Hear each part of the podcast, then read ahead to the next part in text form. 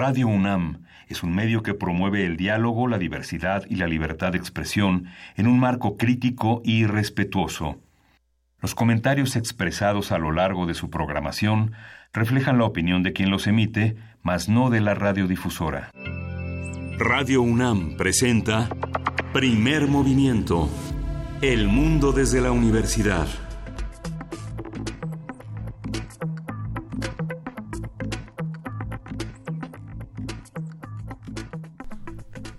Buenos días, hoy es viernes 26 de octubre y son las 7.06 de la mañana aquí en la Ciudad de México. Buenos días, Juan Inés de esa. Ahorita que dijiste 7, 6 de la mañana, dije, qué temprano. Luego pensé, pues así empezamos todo. Es más, hoy empezamos tarde. Buenos días a todos. Buenos días, Luis Iglesias. Buenos días, Juana Inés de esa. Buenos días, Miguel Ángel Quemain. Una, una mañana interesante después de toda una jornada de consulta que, bueno, tuvo sus muy bajas, sus altas, sus de todo un poco en, verdad. Eh, ¿Cómo les fue con esta jornada? ¿Pudimos votar? ¿No pudimos votar? Los que nos están escuchando eh, se interesaron por votar, no se interesaron, decidieron participar. ¿Cómo, ¿Cómo ven este ejercicio? Si realmente piensan que es democrático o no lo es. Creo que todas las opiniones serán bienvenidas en arroba P Movimiento.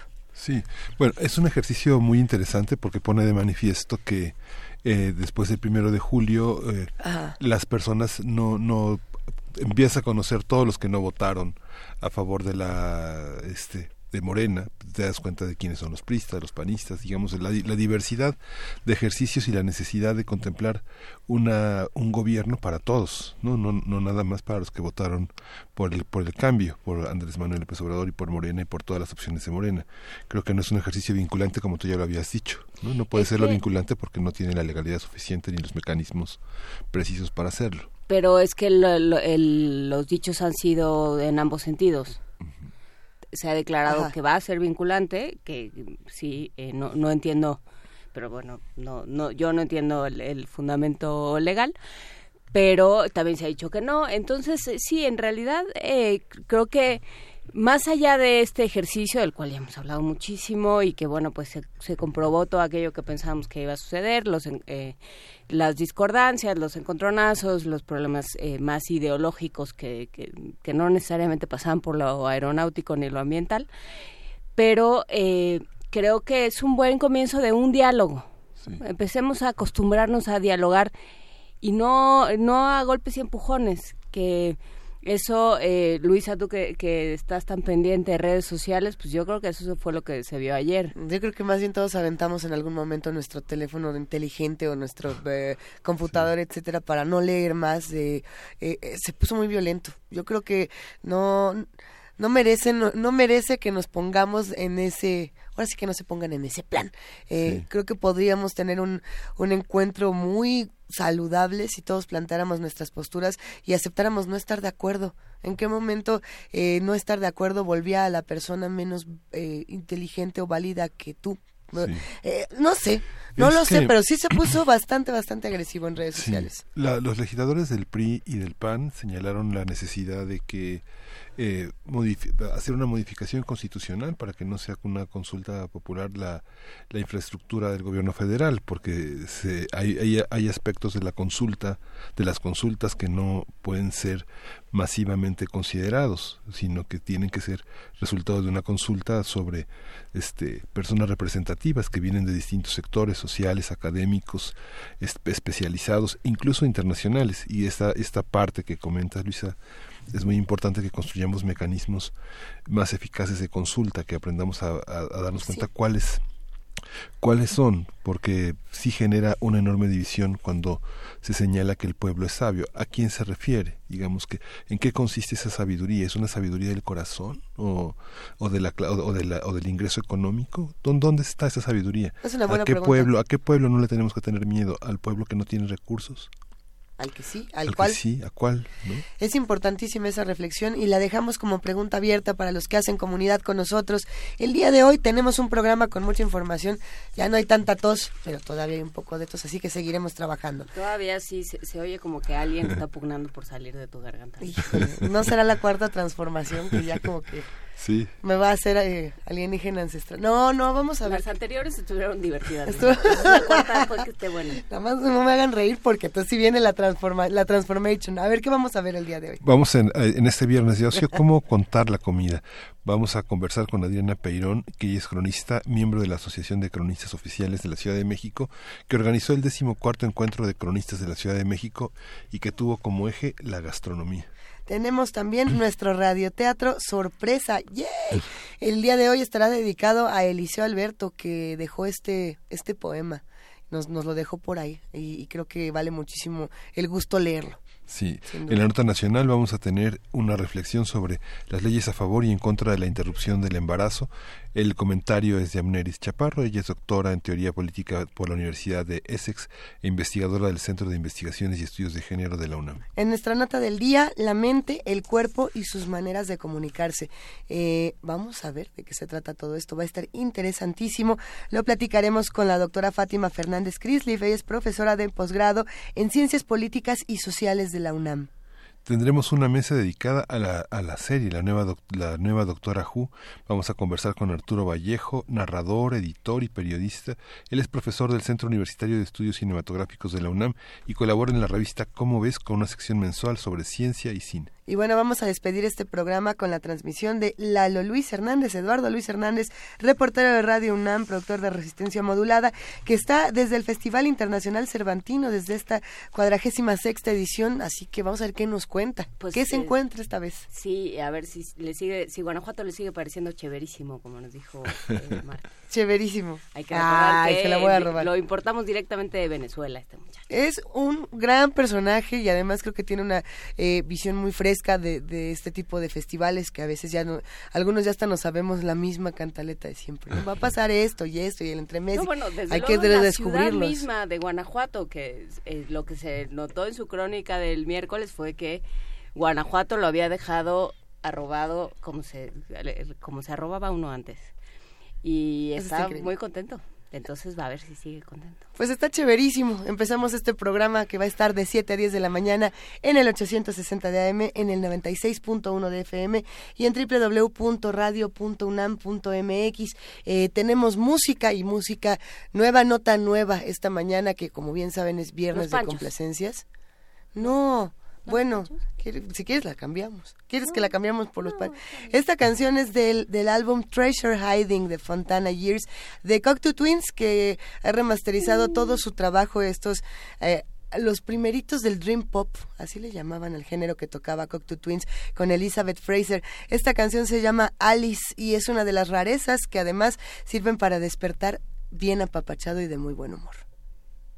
Ahí les va.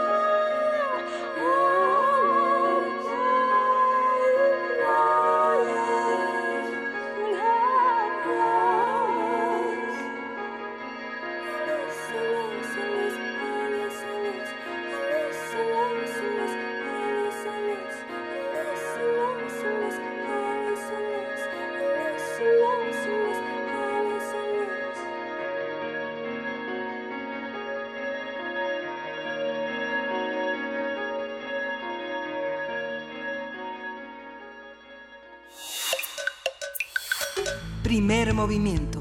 Hacemos comunidad. Viernes de ocio. Los pasados 24 y 25 de octubre, la Asociación de Cronistas Oficiales de la Ciudad de México realizó su, su 14 encuentro anual, en esta ocasión con el tema de la crónica gastronómica, donde se trataron temas sobre alimentación y cultura, retomando la comida tradicional mexicana, la gastronomía y la música popular, entre otros tópicos. Para hablar sobre este encuentro, cómo contar lo que se come, cómo se puede hacer la crónica de la gastronomía, nos acompaña Adriana Peirón, ella es cronista, miembro de la Asociación de Cronistas Oficiales de la Ciudad de México, organizadora del cuarto encuentro de cronistas de la Ciudad de México. ¿Cómo estás, Adriana Peirón? Muy bien, muy buenos días. Eh, cuéntanos, ¿cómo es ser cronista? ¿Dónde, dónde saca uno su credencial? Mm, en realidad, no hay digámoslo así, una carrera como cronista, es parte del periodismo, es parte de la literatura, y el ser cronista finalmente es así como que ser el chismoso del pueblo. ¿Por qué el chismoso del pueblo? Porque eh, la crónica finalmente es el registrar la vida diaria, lo que pasa en, en tu alrededor, ¿no? En tu entorno y puede ser crónica de pues muy diferentes tipos. Eh, lo interesante es eh, que estamos tratando, sobre todo en la asociación, de rescatar la riqueza de esta ciudad, que es muchísima. Eh, con la crónica gastronómica te quedas impresionado de la cantidad de comida, de la variedad, de la riqueza que hay en esta ciudad. Realmente impresionante. ¿Cómo qué? Porque bueno, se nos ocurriría, hablamos cada año, hablamos de chiles en nogada, de pan de muerto, tal vez de lo que hay en las ofrendas, pero ¿qué, qué hay? ¿Con qué se encuentra uno cuando empieza a buscar? De todo. Eh, por ejemplo, en el encuentro se habló de este, qué comían los tlatoanis, mm. o sea, qué comía Moctezuma y este tipo de, cosas, en donde se hace un, un estudio bien interesante eh, a partir de los códices y rescatan el, algunas recetas de qué comían y cómo se lo comían.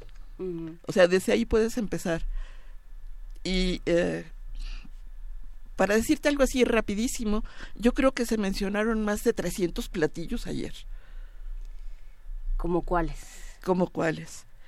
Como una cantidad bárbara de tamales diferentes, desde los tamalitos de, charales, eh, por ejemplo, eh, de, se habló muchísimo de la gastronomía lacustre de la Ciudad de México, en donde se habla de las ranas, los ajolotes, eh, todas estas aves que ya no encuentras tan fácilmente, las gallinitas de agua, los chichicuilotes, los, chichicuilotes, eh, los patos, eh, una gran variedad de peces que había en, en, la cuenca, que algunos todavía se consiguen, de, de la espirulina, que según se menciona en, en los códices, lo consideraban como un queso muy sabroso, ahora te la venden fresca pero se está tratando de rescatar, ¿no?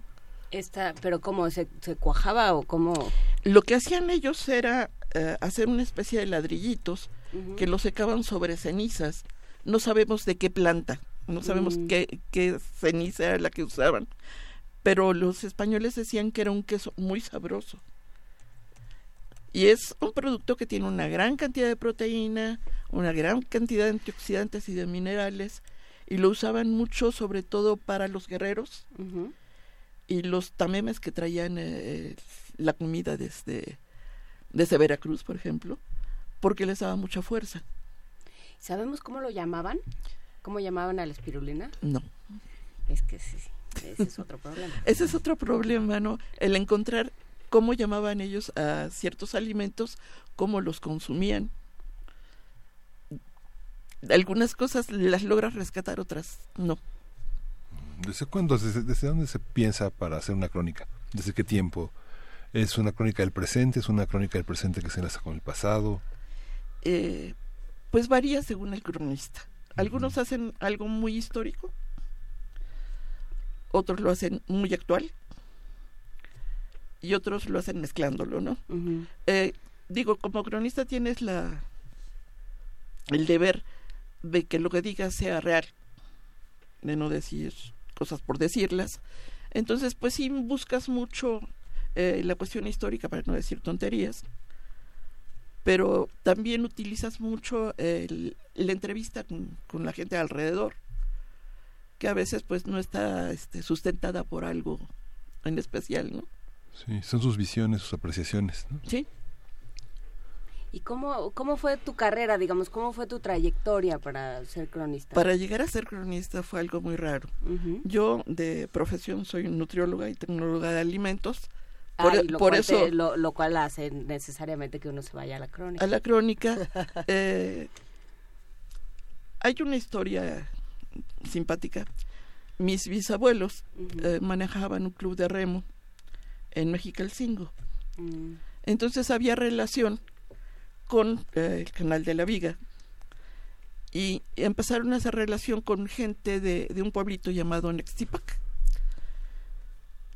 Y pues la relación continúa. Y en algún momento nos pidieron que los ayudáramos a hacer el rescate de, la historia y la tradición del pueblo.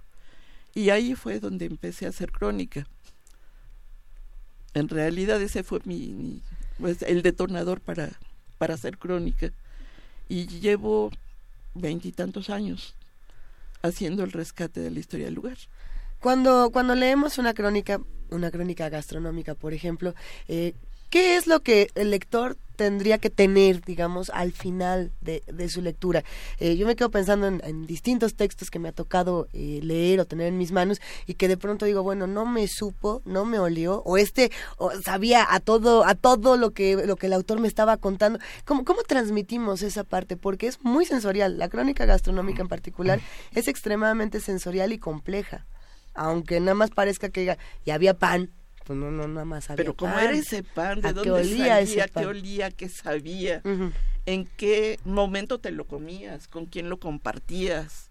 Eh, una, una de las pláticas fue acerca del pan de muerto.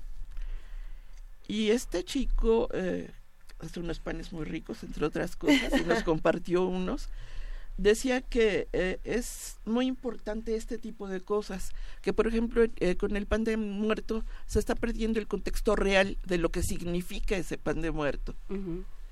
Es, eh, que es importante, ¿no? Era, la representación de, del muerto que ofrecías en, en este momento de, de ponerlo en el altar y ahora pues encontramos un pan relleno de lo que sea, que ya no, no tiene el contexto real de lo que significaba, ¿no? Por ejemplo, para los chiles en nogada tuvimos eh, en, bueno, en septiembre obviamente, o en agosto, ya no me acuerdo, a Jorge Lanz que regresaba mucho a las crónicas y decía capeado la, la, eterna Abeto, ajá. Este, Abeto de capeado, ¿no? Capeado no capeado y este Iturbide no Iturbide, o sea, una serie de eh, de reflexiones que se hacen con respecto a los papeles, a, lo que hemos aprendido y a lo que nos dicen los textos escritos. ahorita fuera del aire discutíamos sobre las calaveritas y decíamos que el problema es que no hay una algo un manual, un, manual, algo que nos haya dicho cómo son las calaveritas canónicas y cómo hay que y cómo hay que hacerlas. Entonces pues de pronto se, se descarrilan. Pero justamente el pasado indígena lo hemos aprendido de los cronistas. Hemos aprendido también a desconfiar un poco de los cronistas. Claro. Pero pero todo lo que escribieron Sagún y los distintos cronistas es lo que nos, por lo menos nos ha ayudado a empezar a pensar el pasado indígena. Por lo menos a tener idea de qué pasaba y, y qué había ahí, ¿no? Eh, en, en el pueblito este que les platico es, es, es muy curioso en realidad, bueno, no sabemos qué tan indígenas siguen siendo o no, pero cuando termina este tiempo de, las haciendas y amablemente los españoles les vuelven a vender sus terrenos, en este lugar en especial, 18 familias juntan dinero y compran directamente. Entonces ellos dicen que siguen siendo los mismos indígenas que siempre han estado ahí. Y su fiesta patronal dicen que lleva 300 años de, hacerse ininterrumpidamente. Entonces la tradición pues más o menos viene. Por ejemplo, en, los códices dice que el lugar estaba lleno de ranas y a la fecha entre ellos de repente se dicen ranos o ranas como forma de identidad. Algunos ya no saben ni por qué se dicen así. Pero sigue, sigue eso, ¿no? Entonces, eh, pues quizá algo del rescate de, de este tipo de, de comidas sí sea más o menos real de las bisabuelitas a las abuelitas y, y sigue, ¿no? Aunque se está perdiendo muchísimo. Por ejemplo, las ranas, ¿cómo las cocinaban? Digo, ya tú empezaste. Las ancas, las ancas de rana las, las cocinaban asadas. En realidad no era algo muy elaborado. Las asaban y luego les ponían salsas. ¿Qué salsas había? Eh, utilizan en este lugar mucho las salsas hechas con tomate, las salsas verdes. Mm. Era una zona chinampera, en donde se sembraban muchas hortalizas. Y uno de los íconos del lugar son los tamales de acelgas con salsa verde, por ejemplo, ¿no? Que es todo que todo se puede cultivar en Chinampa. Todo se puede cultivar. La manteca no, esa se complica un poco más a la hora de cultivarla, pero todo lo demás. pero todo lo demás. Sí. A ver, algunas preguntas de los que están haciendo comunidad con nosotros que son interesantes. Por ejemplo, la relación entre la crónica gastronómica y los recetarios y la historia de los recetarios, que además hemos intentado rastrear muchos recetarios aquí en este programa y no es sencillo, no es una tarea sencilla. No es nada sencillo. Eh, entre, entre otras en las pláticas, y eso, eso va hacia eso, el eh, maestro eh, José Luis Curiel Monteagudo, que hace mucho historia sobre esto, dio una, una ponencia en donde presenta un prólogo para un antiguo recetario. Y es toda una historia que hizo acerca de, de, de esto de los recetarios no es fácil rastrearlos. Hay veces que consigues alguna cosa que te legó la abuelita o que te dejó, no sé, alguien. Y algunos, eh, sobre todo los antiguos, son difíciles de, de volver a hacer las recetas porque no tienen cantidades, no tienen forma de, de cómo los cocinaban. Entonces, finalmente es la interpretación que cada uno le va dando, ¿no? Y se queda en interpretación. Pero bueno, se queda en interpretación. Es que es un ejercicio interesantísimo. Eh, de, de todas las, las crónicas gastronómicas que te ha tocado leer, escribir, crear, eh, corregir, etcétera, etcétera, eh, cuéntanos también cuáles son esas que a lo mejor dirías, e, este, esto no se lo pueden perder, esto que tenemos por acá es fascinante. Toda la comida de esta ciudad. es fascinante. Realmente es fascinante porque encuentras pues algo no, no muy local, estábamos viendo eso, ¿no? Que la comida de la ciudad, como tal, pues no encuentras cuál es. Tenemos comida de toda la República, tenemos comida de muchas partes del mundo, ya, ya este, sincretizada con la nuestra. Sí, siempre decimos que el caldo tlalpeño los tacos al pastor. Pues sí, ¿no? Porque pues también están los taquitos de canasta que encuentras por todos lados. El taco de canasta de según tiene que entrar, según yo. Sí, claro. O sea, tenemos unas cosas increíbles. Tamales tenemos de muchísimos tipos. A lo mejor sí de esos hay algunos que son muy muy de la ciudad y no de otros lados. Pero si te pones a buscar, eh, tenemos más de 250 tipos de tamales diferentes. ¿Cuáles son los más exóticos? Bueno, el, hablabas el, bueno, no, no, hablabas del de acelgas. Del de acelgas. ¿Y qué otro te encuentras? Así como que exóticos, muy exóticos. Pues. Mm, o ingredientes. Hay un, bueno, el de charales es bastante. El de charales. Pero hay uno que se está perdiendo y antes era bastante común, sobre todo en la zona chinampera, que es el tamalito de alberjón. Este tamal, es, el alberjón es un chícharo amarillo que parece, se parece al garbanzo, que se servía en vez de las tortillas para acompañar el mole. Se hacía en las fiestas. Y la forma de hacer este tamal es bien diferente a, a los tamales comunes. ¿Cómo se hace? Es muy sencillo, pero es diferente. Utilizan la masa, no la, no la amasan prácticamente, la colocan en una mesa y la van aplastando con la mano.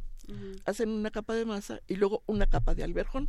Mm. Esta la enrollan y cortan pedacitos y dicen que, que son tamalitos de caracol porque se ve la formita la envuelven y dicen que son también tamales de ombligo. En la hoja, envuelven y meten, meten el, pedacito de, hoja y por eso es el ombligo. o sea, lo, enrollan y luego con el dedo, con el dedo introducen, la... hojita para que no se desenvuelva. La diferencia de este tamal es que ni siquiera lo acomodan en la olla. Avientan todo el tamal a la olla y es mucho más rápido, sí, y es mucho más rápido de hacerse. Generalmente lo hacen mientras hay una procesión. Y da tiempo de todo. Y da tiempo de, hacer todo. Le abrimos los micrófonos a Miguel Ángel Quemain, sí. Perdón, Miguel Ángel. No, no, como dicen del huevo cocido, que ah, es un padre nuestro queda cocido. No, más bien un credo. sí, yo diría así, más bien. No es así, no es así un misterio. Tenemos todavía unos minutitos para, para seguir platicando. Creo que también sería ah, interesante eh, recordar esta, estas fechas emblemáticas o estos rituales emblemáticos que tiene nuestra ciudad eh, con la comida, ¿no? Como por ejemplo, eh, es que yo me quedé pensando en el sur de la ciudad con el niñopa y este, este santo que va recorriendo las casas y entonces si llega a tu casa tienes que darle comida a todos Ochimilco entero porque va a ir a tu casa y al día siguiente va a otra casa. Eh, ¿Qué crónicas tenemos de estas otras tradiciones que hay también dentro de nuestra ciudad? Sí, tenemos muchas. muchas. Eh, de hecho, yo hice una que, le puse por título Los placeres del Señor Santiago. Y se refiere precisamente a una fiesta patronal. Cuando empecé a escribir y vi la cantidad de comida que se hace y que se ofrece y la variedad que se ofrece, me quedé impresionada. Porque en esta fiesta es una semana de, de, fiesta en donde pues le dan de comer a toda la gente, no a toda la gente que asiste. Este lugar es muy selectivo. Selectivo, o sea, las mayordomías le, le están a sus gentes. Solo hay una parte en donde sí se da a todo el pueblo. Pero en cada mayordomía, pues desde que empiezan a preparar la fiesta, se empiezan a preparar comidas diferentes para ofrecer a la gente eh, cuando llega la banda, la gente que va a hacer, eh, hacen una semana cultural y a todo el que va a hacer teatro, música, bailables, a todos les ofrecen comida. Además de la, de la comida tradicional de la fiesta, ¿no? Es de veras impresionante. Y muy, muy rico. Y bueno, digamos, en la, en la, parte más tradicional, en la parte más rural, digamos, hay una parte en la que se sacrifican reses o cerdos o digamos cada parte se cocina de una manera distinta y es para distintos momentos de la fiesta, ¿no? Cuando se empieza realmente a comer, cuando ya está la gente más o menos satisfecha pero sigue picando, hasta la resaca, ¿no? digamos. Pero, ¿cómo se alimenta un, un, cronista? ¿De un sociólogo, de un antropólogo, de un historiador? Porque no es ninguno de esos. De todo un poco, finalmente de todo un poco, ¿no? Tienes que, pues, algo de antropología, obviamente, etnografía, eh, algo de cómo escribir. Pero tienes que ir a las fuentes vivas, de alguna manera, ¿o no? Eh, pues yo creo que la, la verdadera crónica sí tiene que ser de fuentes vivas, ¿no? Porque finalmente va registrando y quizá el historiador tome nota de esas crónicas para hacer la historia. Claro. Claro, porque bueno, se va se va generando y se va dejando se va dejando memoria hablábamos al principio de esta semana, coincidentemente hablábamos sobre cómo eh, de pronto ciertos discursos o ciertas formas de escribir que tienen un, un todo, siempre se escribe por algo, por alguna razón, eh, legítima, ilegítima, buena, mala o regular. Eh, cómo eso va moldeando la historia. ¿Cómo, cómo se, se sienten los cronistas en este sentido? Como quienes están dejando vestigio, quienes están permitiendo que no se olvide. ¿Cómo se sienten? Pues no sé. Yo creo que cada quien tiene un, un, un, sentir diferente, ¿no? Pero uh, creo que el dejar un huella un poquito de lo que ves, de lo que vives, es, es importante, ¿no? Por supuesto. Y eh, la forma en la que la convivencia, casi siempre en México, si se juntan dos personas hay comida. Claro, la comensalidad es muy importante, ¿no? Eh, y se está perdiendo. ¿Por qué digo que se está perdiendo? Antes comías en familia, ya no. Ya no da tiempo. Pero se, se ha ido cambiando. Si, si uno pasa eh, por aquí o por insurgentes o por ciertas zonas de la ciudad donde hay cocinas económicas o fondas, siempre hay, siempre hay gente platicando. Claro. O sea, si hay una idea de, no sé, si tú dices yo como solo y el resto de la gente te ve horrible. Sí. Te ofrecen un pancito, una, una cobija y te llevan a su casa. Claro. Porque uno no come solo. En México, la, la, o sea, pensamos que comer solo es, es una especie de maldición. sí. Hasta en las comidas corridas, digamos, en las de cuando hay muchas eh, oficinas, la gente dice, ¿me puedo sentar? ¿no? Claro, y hay muchos lugares en donde compartes mesa, ¿no? Sí, con quienes menos bien te llevas en la oficina. Claro. Para los que no pudieron estar en este en este conversatorio, en estas mesas, para los que no a lo mejor no tienen tanta información y dicen, bueno, yo me quiero empapar ahora de crónica gastronómica, ¿cómo le hacemos? ¿Cómo le hacemos? Pues pueden entrar a nuestra página. Ahí hay algo algo que se hizo un poquito, que es uh, cronistas oficiales, CDMX. Eh, rapidísimo les sigo. Eh, nuestra asociación es la más antigua en la Ciudad de México, tenemos 28 años. El de ayer fue el 14 encuentro. El próximo año cumplimos 15 años y lo vamos a celebrar como 15 años. Vamos a hacer vamos, vamos a hacer crónica de las fiestas de 15 años. eh, y pues eh, los invitamos todos los últimos martes de mes tenemos un seminario eh, permanente que se llama Tardes Crónica. Eh, esto lo hacemos en el Archivo Histórico de la Ciudad de México, Chile número 8, o sea, la, la casa de los condes de las, de las Heras y Soto. es un edificio precioso. Sí. Las crónicas son súper variadas, no es nada más gastronomía, y los invitamos a todos a que asistan con nosotros. Le voy a hacer una pregunta que, puede ser incómoda, pero... A este, ¿cuál, ¿Quiénes son los cronistas que no son oficiales? Digamos, sabemos que, por ejemplo, en las alcaldías, en las delegaciones, había alguien que se consideraba el cronista, y ser cronista, digamos, a veces tiene una serie de apoyos oficiales, este, eh, acceso a los archivos, eh, cierta facilidad para tener autoridad frente a ciertas cosas. No sé, por ejemplo, la fiesta del mercado de la Merced, por ejemplo. Hay cierta hay cierta desconfianza de ciertos manejos periodísticos, de, de cierta fotografías, del manejo de las imágenes. Hay muchas eh, dificultades, muchos conflictos entre los propios en el mercado de Sonora. Hay muchos, hay muchos conflictos en la ciudad que exigen, digamos, una credencial para presentarse frente a los actores y decir, vengo en son de paz, vengo a, hacer la memoria de ustedes, no vengo a otra cosa. Pero, ¿qué significa? ¿Hay otros cronistas? ¿Hay otros momentos? sí, hay varias asociaciones y creo que eso es muy enriquecedor, ¿no? ¿Por qué cronistas oficiales? Quizá porque fue la primera. Eh,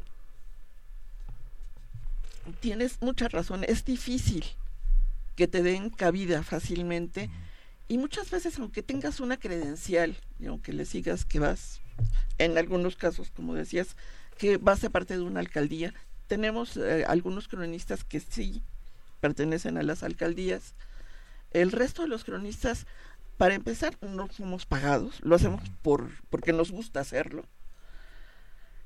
Y es difícil. Tienes que ganarte la confianza de la gente. Y yo creo que lo primero que tienes que hacer como cronista cuando vas a entrevistar a alguien es presentarte y decirles qué vas a hacer y para qué lo vas a hacer. Pues con eso nos vamos a quedar esta mañana. Eh, qué gusto haber podido conversar, querida Adriana Perón, cronista, eh, miembro de la Asociación de Cronistas Oficiales de la Ciudad de México, organizadora del cuarto Encuentro de Cronistas de la Ciudad.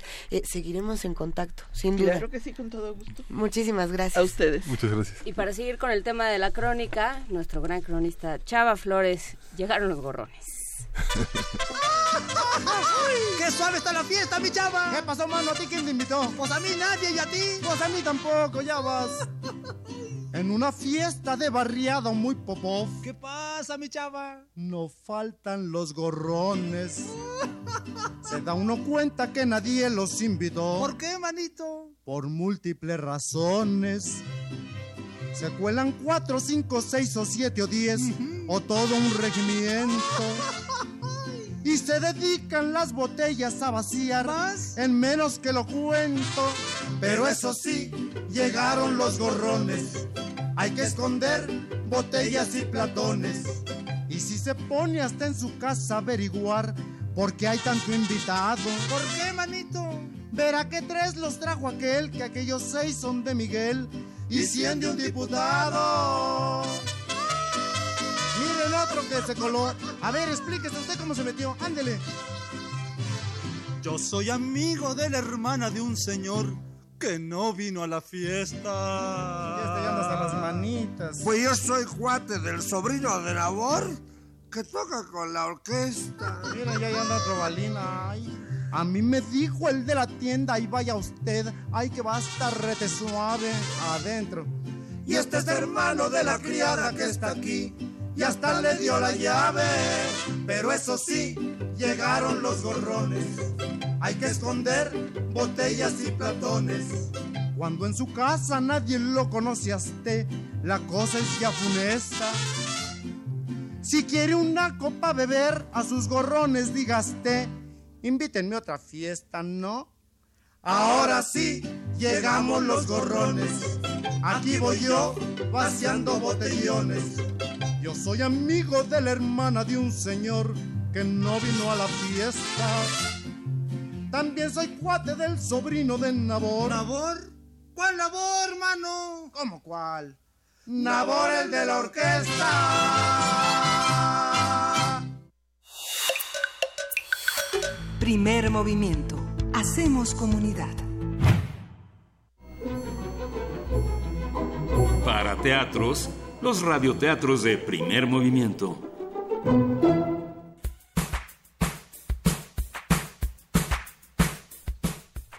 Sueña, de Eliseo Alberto, ilustrado por Enrique Martínez, publicado por Alfaguara Infantil.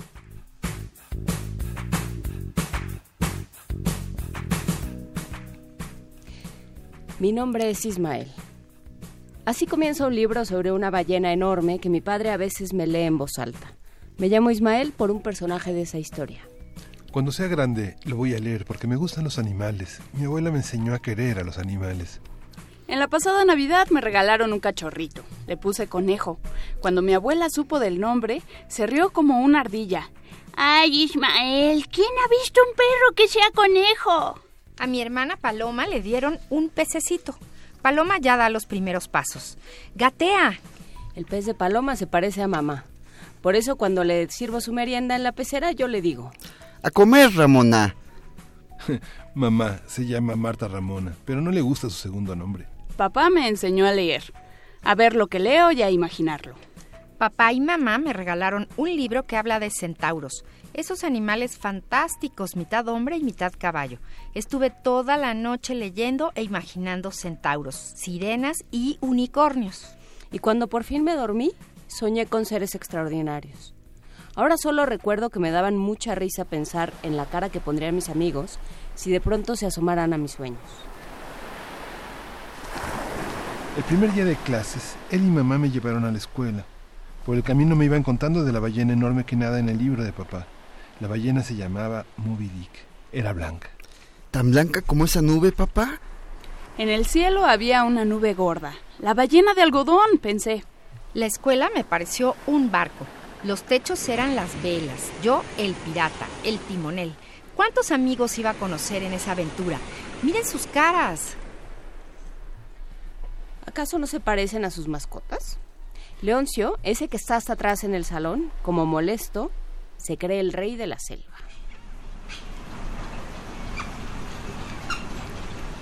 Leoncio es un niño de pocas palabras. Siempre trae las manos cruzadas como si no supiera qué hacer con ellas.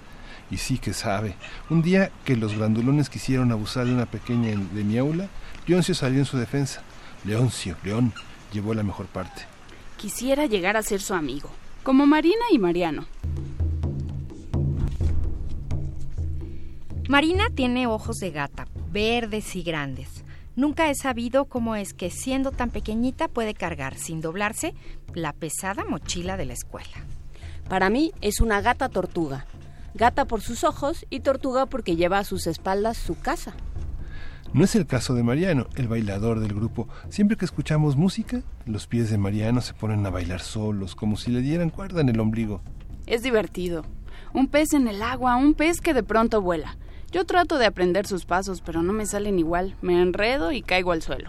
Un día de estos, cuando me gane la confianza de mis amigos, les voy a enseñar mis libros en especiales de centauros y les voy a contar a cada uno cómo me los imagino. Quizás lo mejor sea que los pinte a partir de las fotos que nos tomaron en la fiesta, para que entiendan que no es nada malo ver lo que otros no ven. Me creerá la maestra Luisa que yo la quiero mucho cuando la pinte con una cola de dinosaurio y cuerpo de canguro. Espero que sí, porque a mí me encantan los dinosaurios y los canguros, aunque sean profesores. A mi amigo Homero también le gustan los dinosaurios. No sé si me atrevo a contarles de Gonzalo. Cuando va a la pizarra y escribe palabras como gallo, enseguida me gana la risa porque ¿para qué les cuento lo que me imagino? en mi imaginación, Gonzalo tiene largas patas de pollo. La que sí me entiende es Teresa, de apellido Garza. Cuando le mostré mi dibujo sobre ella, me dijo, ¿Cómo sabes que tengo cuerpo de ave? ¿Quién te dijo? Sí, así soy yo. Me quedé mudo. Mi amigo Andrés, que es tartamudo y lleva el pelo hasta las cejas, me dijo que a él le encantan los toros. Los toros tienen las pa Le di una palmada en la espalda para que se le destrabaran las papapatas al animal. Me agradeció con una sonrisa. Después de todo, no soy tan burro, me dije. Al menos soy menos burro que el travieso de Lorenzo, que se la pasa castigado en el fondo del salón.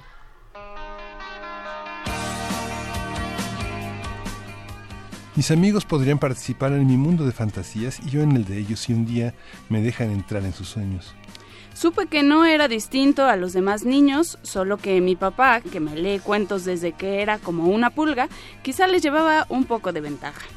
Cuando crezca, tal vez vea las cosas de otra manera, y eso no me gusta mucho. Papá siempre tiene a la mano su libro de la ballena y a veces lo escucho leer en voz alta las aventuras de Ismael. El del libro, los sueños son papalotes. Uno los echa a volar y ellos ascienden solitos cielo adentro. No me canso de imaginar. Mi perro conejo tiene alma de mariposa. Salta sobre los canteros de flores y persigue mariposas. Un día lo subiré a un papalote con alas de papel. Acabo de recordar el sueño que tuve la noche de mi cumpleaños. Me veía a galope sobre una cebra que no era exactamente una cebra, pues tenía patas y plumas de gallina, aunque la gallina tampoco era muy gallina que digamos porque tenía cara de, de cebra. Lanza en mano yo enfrentaba a un tigre con cara de tecolote, o debo decir un tecolote con cuerpo de tigre. Por cierto, se parecía a Homero, mi compañero de clases. ¡Ay! ¡Qué enredo! Pero solo era un sueño, un bonito sueño, por cierto. Voy a la escuela. Imagino que pedaleo una bicicleta para llegar antes. Creo que es hora de contarles a los amigos mis fantasías. Eso hago. Tomo impulso. Calle abajo. Cierro los ojos y sueño. Veo el barco de la escuela con las velas desplegadas. Entro. Ay, ¿quién dice que los sueños no se cumplen? Cuando llegué al patio me esperaban Leoncio el león, el burro con alas, Marina, la gata tortuga, el toro con muchas patas y mi perro conejo, que ya no necesitaba volar sobre un papalote porque le habían crecido alas de mariposa. Entonces comprendí que esa tarde todos soñábamos el mismo sueño. Yo también me veo diferente. No se asusten si llegan a ver a mi gigantesca cola de pavo real. Mi nombre es Ismael.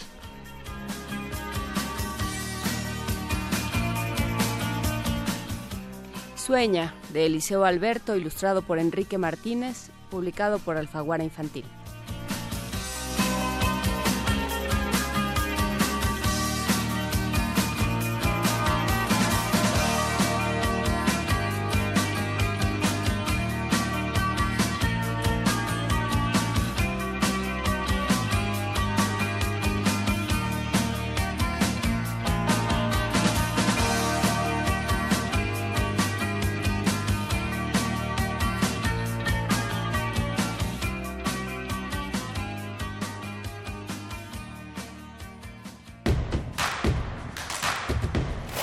Encuentra la música de primer movimiento día a día en el Spotify de Radio UNAM y agréganos a tus favoritos.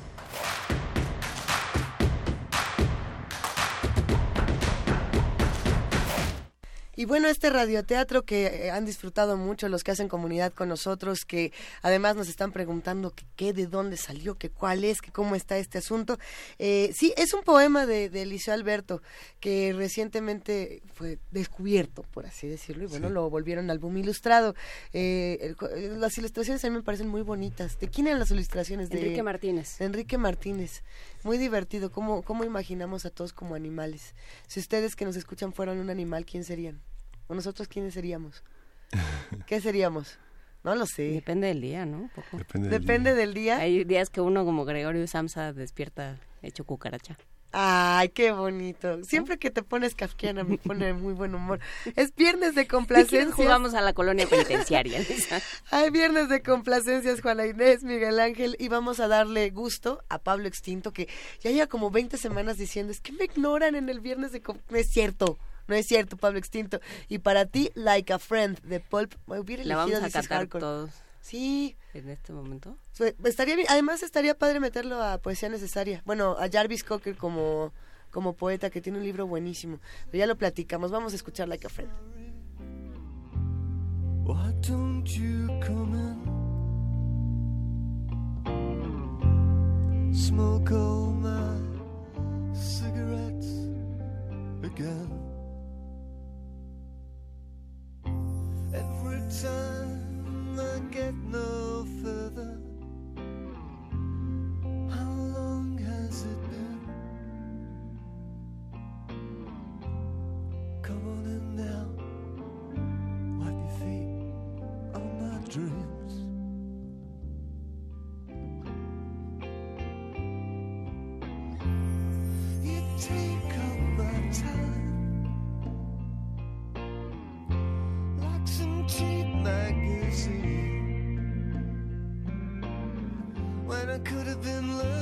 Something, oh well, you know what I mean. Oh, I've done this before, and I will do it again.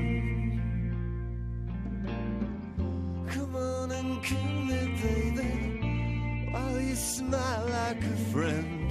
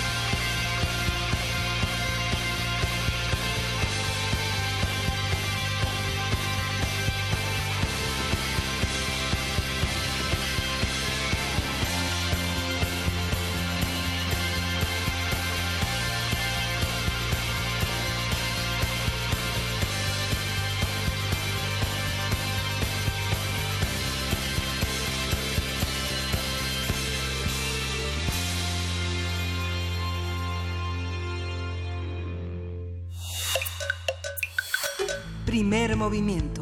Hacemos comunidad. Hay que decir que esta canción forma parte de la banda sonora de eh, la, bueno de la de la adaptación cinematográfica, una de las adaptaciones cinematográficas de Grandes Esperanzas de Charles Dickens. Ah, sí es cierto. Sí, una, bueno, de por sí, Sí, Grandes es Esperanzas es sufrida. Pues Sufre uno desde que empieza a este, a hablar Pippen hasta que se acaba la novela. Ah, mira, hay que hacer una- un día de soundtrack, pero que tenga que ver con literatura. Como soundtrack día de banda literario. sonora? O sea, banda sonora, pero tendría que tener también literatura incluido. Ahorita vemos cómo se nos ocurre. Bueno, es que ese tipo de, de intercambios se hacen, por ejemplo, en el teatro, cuando tomas una obra como Los Ingrávidos de Gilbert Owen y la vuelves eh, una dramaturgia interesantísima, Miguel Ángel. Sí, como lo que hizo Fernando Bonilla, que monta una nueva producción de Los Ingrávidos con su compañía Puño de Tierra en el Foro Lucerna, que está en eh, Lucerna 64, en la Colonia Juárez, y que se presenta los viernes a las 8.45, los sábados a las Ajá. 18.30 y 20.30, y domingos a las 18 horas. Y tenemos boletos que se van a ir por Twitter, tenemos cinco cortesías dobles para la función de hoy viernes a las 20.45 horas. Hay que poner el nombre, su nombre, más el arroba puño de tierra, puno de tierra y el hashtag los ingrávidos. Eh, ¿Ya leyeron Los Ingrávidos? Los que hacen comunidad con nosotros. Es una novela corta de Valeria Luiselli que justamente recuerda la vida de Gilbert Owen, o más bien lo evoca como si fuera un fantasma. Es una locura. Además, escrita de manera, ¿cómo se le llama esto? ¿Fragmentaria? Eh, cuando haces como estos breves disparos eh, y toda la novela está dividida así. Es Como si fuera interesantísimo. microficción. Como una suerte de microficción. Pero que junta una macro. Pa- partes de, un- de la vida de una escritora y se va deconstruyendo en una locura. No sé cómo se va a ver en teatro. Yo creo que va a ser un ejercicio interesantísimo. Hay que estar por allá, sin duda. En Twitter estamos regalando estos boletos, arroba P Movimiento. Los invitamos a que se queden con nosotros de 7 a 10 de la mañana porque en unos momentos más viene la segunda hora de primer movimiento. Síguenos en redes sociales. Encuéntranos en Facebook como Primer Movimiento y en Twitter como arroba PMovimiento. Hagamos comunidad.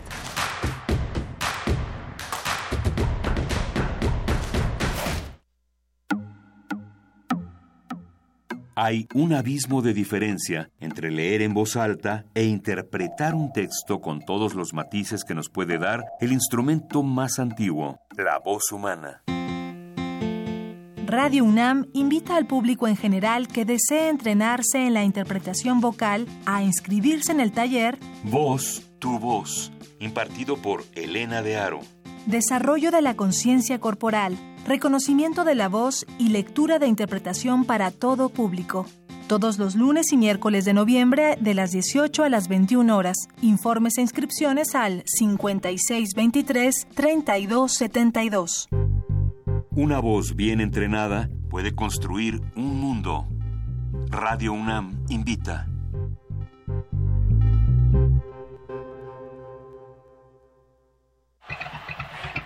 Mm, nada como caminar por las calles y percibir la otra ciudad. Esa alternativa escondida entre el bullicio y el asfalto. Se parte de Escaparate 961, La revista cultural que te ofrece las otras opciones. viernes a las 15:15 por el 96.1 de FM. Radio UNAM. Experiencia sonora.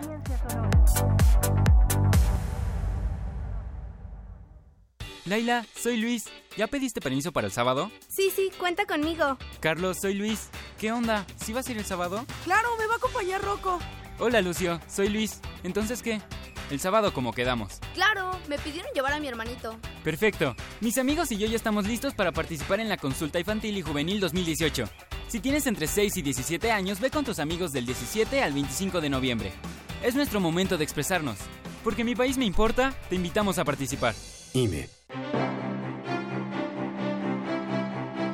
La Magna Exposición Vaticano de San Pedro a Francisco, 2000 años de arte e historia en el antiguo Colegio de San Ildefonso, llega a su última semana. La muestra ofrece a través de 180 piezas provenientes del Vaticano y recintos de México un amplio recorrido por la historia de la cristiandad mediante pinturas, grabados, esculturas, objetos ceremoniales, vestuario y documentos. La exhibición está abierta en el antiguo Colegio de San Ildefonso, Centro Histórico. La entrada es libre.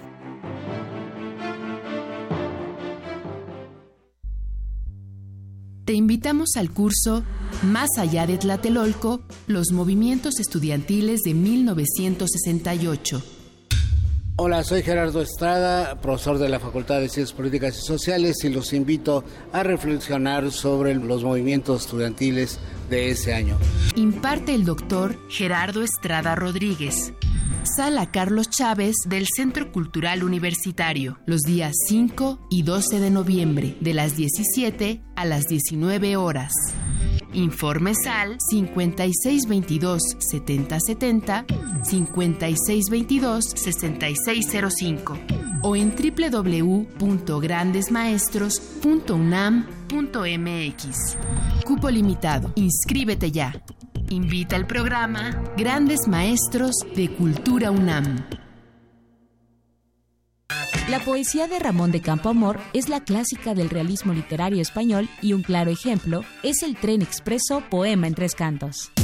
Como en amores credo o artículo de fe que yo proclamo, que en este mundo de pasión yo olvido, o se oye conjugar el verbo te amo, o la vida mejor no importa un bledo. Escucha esto y más en www.descargacultura.unam.mx. Queremos escucharte. Llámanos al 55 36 43 39 y al 55 36 89 89. Primer movimiento. Hacemos comunidad.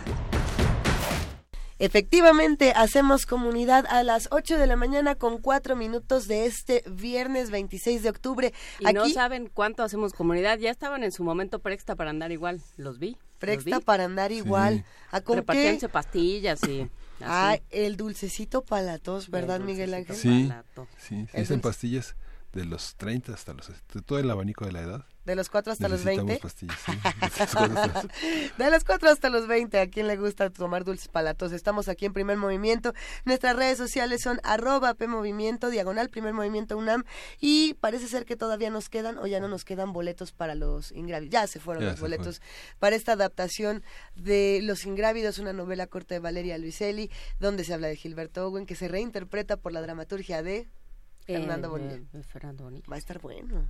Va a estar muy bueno eso. Va a estar bueno y si quieren seguir con eh, Gilberto Owen, hay una hay una colección de cartas que reunió Vicente Quirarte en Era, me parece. que ¿Cómo están se llama esta publicación? Sí. Se, se llama Me muero de sin usted, Me muero de sin Súper bonito. precioso título. que eran las cartas a Clementina Otero. Clementina Otero. Exacto. Hay unas cartas verdaderamente pff, apasionantes. Como que se está poniendo un poco la poesía necesaria o es mi Sí. imaginación. ¿A quién le toca leer, hay poesía que leer, hay que leer hoy? una carta de Clementina Otero en algún momento, en alguna poesía necesaria. Sí, ¿a quién le toca? Pues ¿A en le realidad le tocaba? tocaba descarga cultura por esa voz. Y, eh, si- y no tendremos por ahí un voz viva, un algo que... Bueno, ahorita lo platicamos porque tenemos Ya mucho... se desmayó Frida, ¿no? Tenemos mucho que hacer todavía por aquí y vámonos directamente a nuestra nota nacional. Primer movimiento. Hacemos comunidad.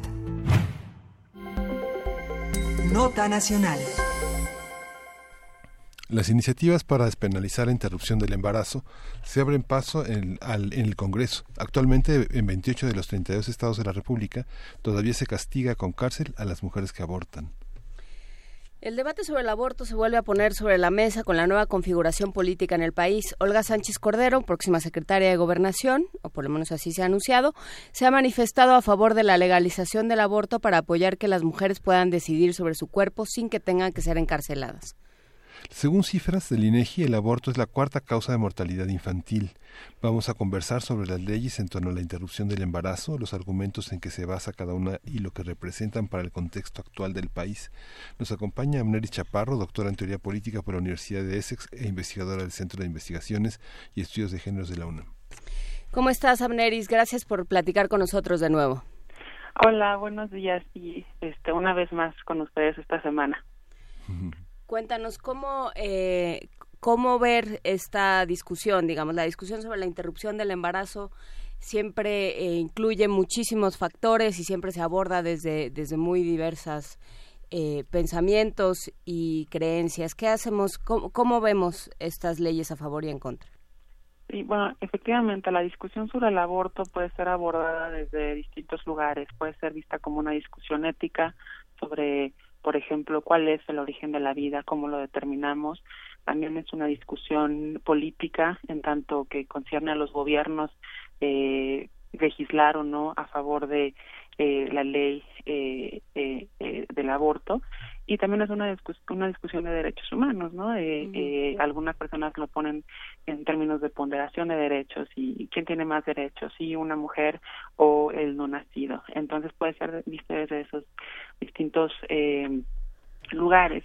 Ahora, en México y bueno, creo que en la mayoría de los países podemos decir que eh, la discusión sobre el aborto es una discusión polarizada en dos frentes, ¿no? Por un lado están aquellas personas que eh, buscan leyes a favor de la despenalización, leyes que eh, se basan sobre todo en una cuestión de derechos, ¿no? El derecho, por un lado, a, a la igualdad y a la no discriminación, el derecho a la salud eh, y el derecho eh, de las mujeres a vivir una vida libre de violencia y por otro lado el debate se encuentra pues aquellos eh, que están a favor de, de la penalización eh, o de cierta manera a favor de la no legalización, ¿no? Que, que tendrían como estandarte precisamente los derechos de el no nacido, eh, eh, los derechos a el- la protección eh, de la vida desde el momento de la concepción eh, y que también pensarían que eh, las legislaciones no podrían hacerse de manera desde el nivel federal, sino que tendrían que partir eh, de los gobiernos locales. Entonces, lo que vemos es que siempre los debates sobre el aborto se van a concentrar, digamos, en estos dos grandes frentes. Y creo que hay, no sé si sería uno tercero o sería, eh, entraría en alguno de estos dos, que es el uso pragmático y, po- y político del tema. Este es Mm. muy es muy evidente que de pronto este tema se utiliza como una una forma de adquirir votos de manera rápida, digamos, de adquirir capital político y electoral eh, casi de manera inmediata.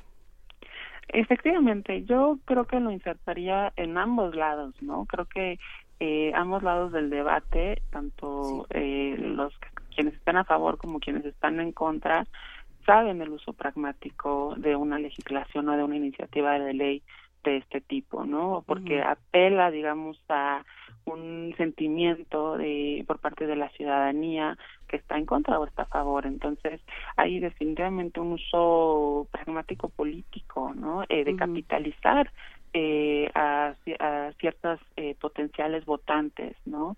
Eh, que eso se basa, pues, más bien en ciertas ideas que hay sobre qué tan conservadora es la ciudadanía no de un país entonces eh, el- esos usos pragmáticos pues tienen que ver con esto que decía al principio el aborto eh, desde una perspectiva política, ¿no? ¿En qué tipo de intereses juegan? Eh, ¿De qué manera un gobierno apuesta por ciertos temas? Pensando no tanto en la en el bienestar de la ciudadanía, sino en las próximas elecciones. Es un tema, es un problema de salud, digamos. Hay una, hay una parte por una, eh, tenemos una enorme cantidad de eh, de problemas de salud con las con el embarazo adolescente, problemas de no sé también sociales.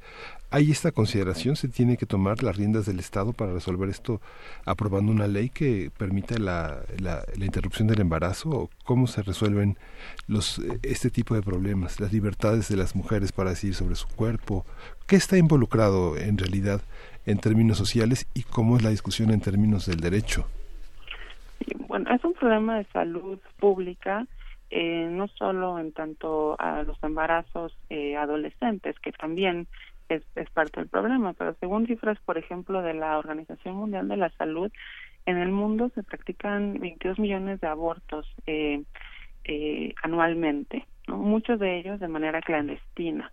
Entonces, en- cuando hablamos de un problema de salud, y creo que es lo que la iniciativa eh, en la Cámara de Diputados eh, supone, es eh, primero que las mujeres tengan eh, ciertos derechos a decidir sobre sus propios cuerpos y ese derecho incluye el derecho a la información sobre el ejercicio pleno de su sexualidad y métodos anticonceptivos y eh, también eh, que se contribuya a erradicar la violencia que permea muchas veces las relaciones entre las parejas, ¿no?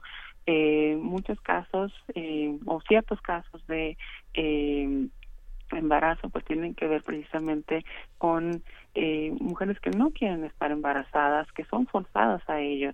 Entonces la legislación propone, por ejemplo, algo que me parece muy interesante, eh, decía Lorena Villavicencio, crear ciertas eh, modificaciones y adicionar artículos en la Ley General eh, de acceso a las mujeres a una vida libre de violencia, donde se incluyan formas de violencia institucional, ¿no? Que ahí incluirían, entre otras cosas, eh, la esterilización forzada, el aborto forzado y el embarazo forzado.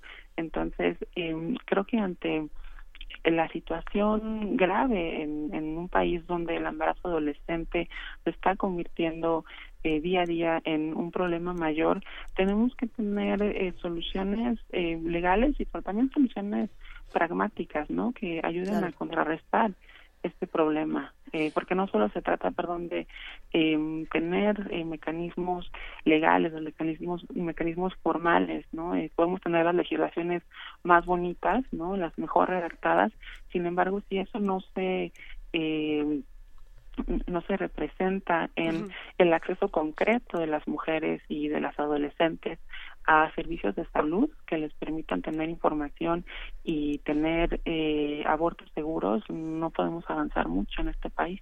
¿Qué pasa, por ejemplo, con el tema de, de la homologación de las legislaciones? Pensando en esto que proponía eh, Lorena Villavicencio de en, no, en todo el país en, en, este país no todo funciona igual. Y la causa por la que se permite a las mujeres interrumpir eh, justamente este proceso de eh, abortar vaya es si es producto de una violación únicamente. Qué pasa con esto tendría que ser eh, con esta misma tendría que ser por las razones que cada quien quiera cómo y el y el tener que ser pues tampoco verdad pero cómo ves tú todo este tema mm, bueno qué supone tenemos que pensar qué supone la no homologación. Mm. Eh, que existan leyes desiguales supone que las mujeres tenemos eh, derechos diferentes, ¿no? Que las, que las mexicanas de este país, las que vivimos en la Ciudad de México, tenemos más derechos que las que viven en otros lugares, ¿no? Entonces eso te habla de unas diferencias pues, importantes a nivel de la ley. No puedes tener eh, sujetas de derecho diferenciadas. Eh, de ahí la necesidad de la homologación. Ahora, ¿cómo homologamos? ¿no? O sea, se puede homologar de uno u otro lado. O sea, podemos homologar eh, con leyes a favor o con leyes en contra. Eh, a, abonando un poco a lo que discutíamos anteriormente, pues se necesitan eh, leyes de cierta manera pragmáticas que permitan que las personas, que las mujeres en concreto, tengamos eh, acceso a los mismos derechos eh, reproductivos, ¿no?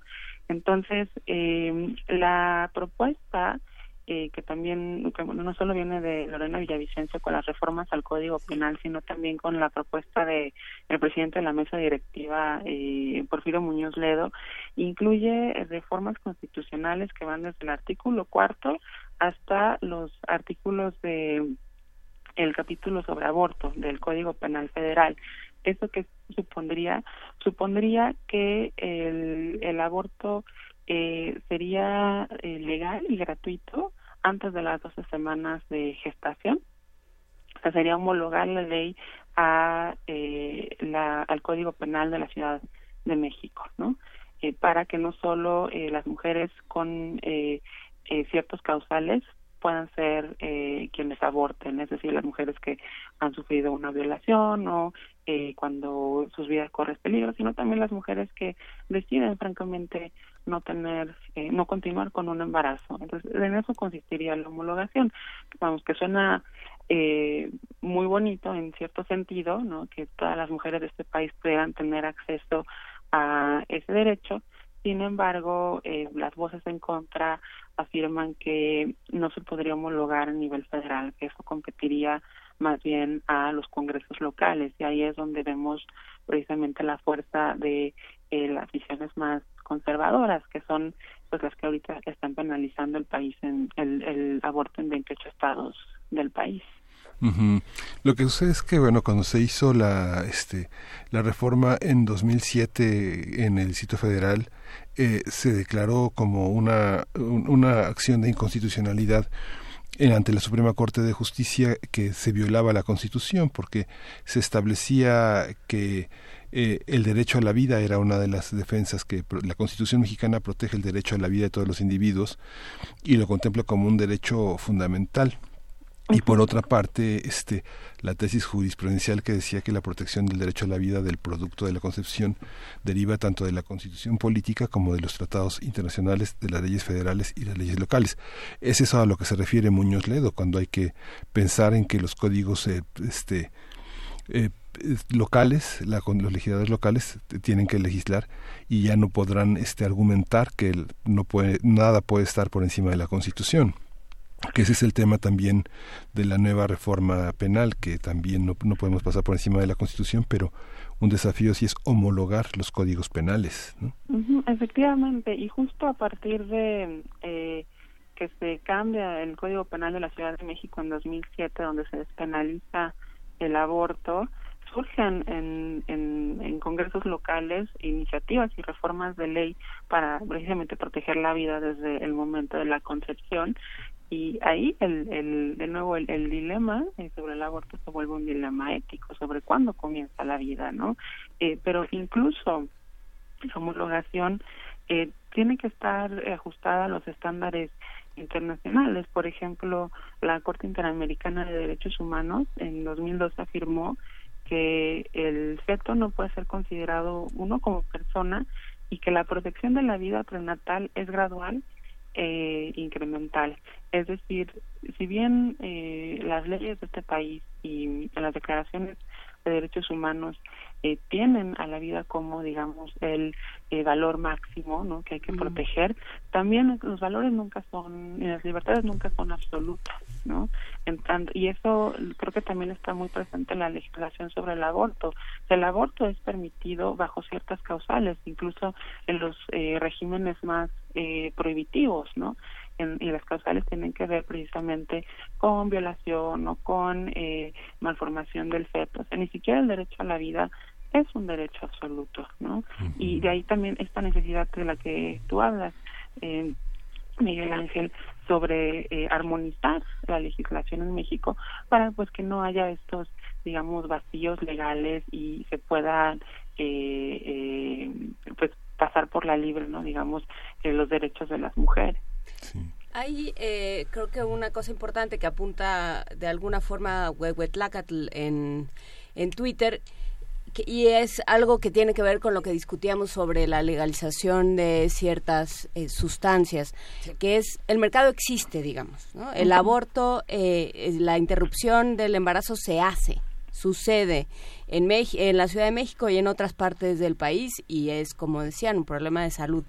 Eh, ¿Cómo, digamos, esto es una, es una realidad? Volvemos al asunto pragmático, Amneris. Es algo que sucede si tienes que legislar pensando, estoy, eh, como están sucediendo las cosas, como se están dando las interrupciones del embarazo, representan un peligro en muchos casos.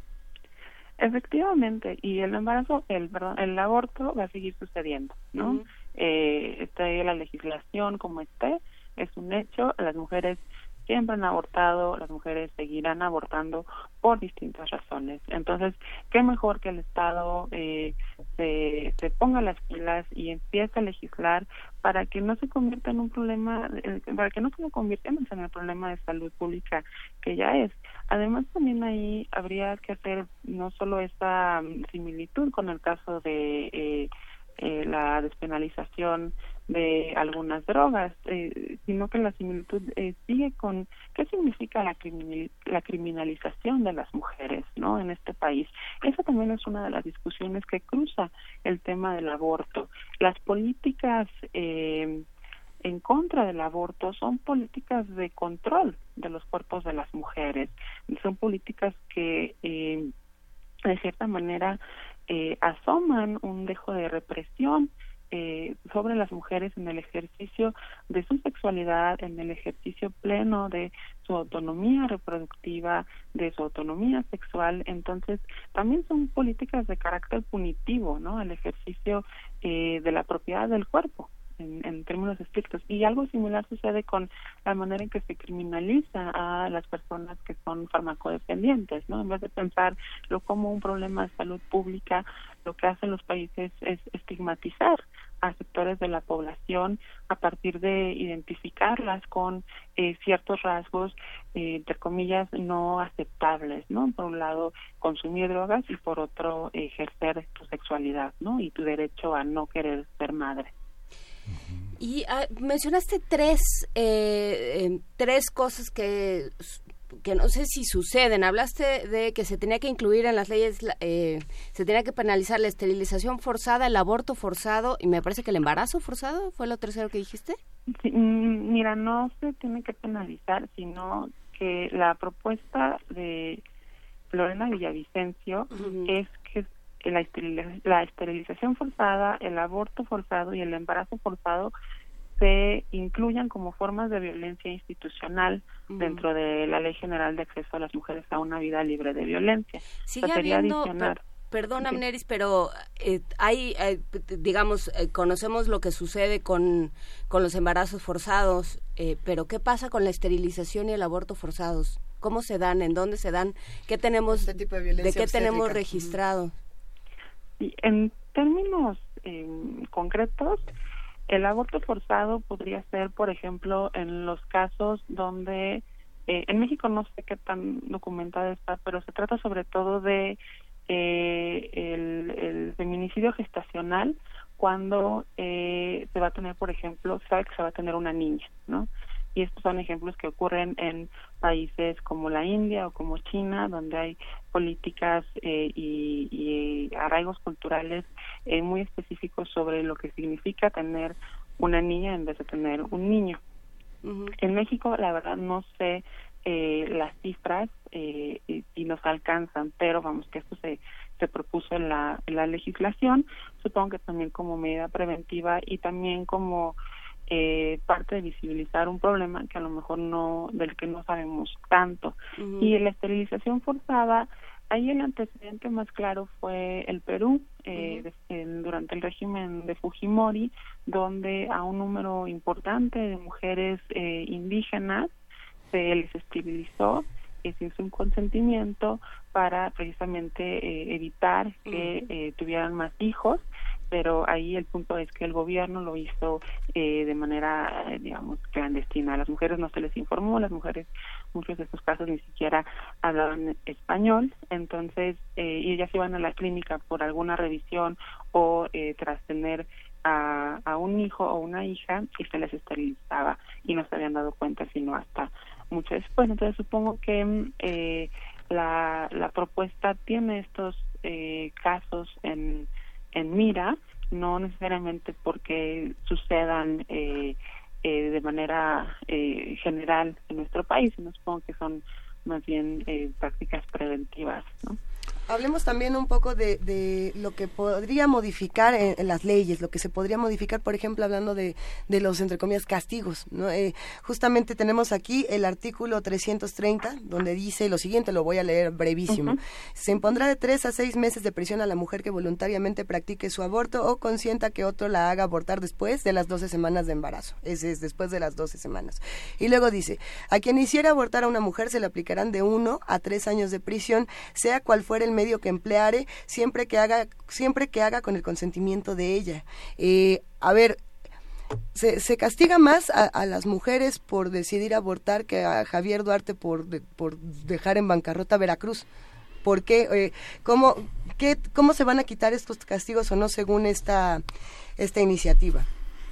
Pues no nos han dicho mucho en eh, quienes han propuesto estas iniciativas. Pero, de nuevo, eh, lo que expresan en el artículo 330 y el 331, que si, bueno, según yo, el 331 no se va a modificar, no, se pidió que se modificara, ¿verdad?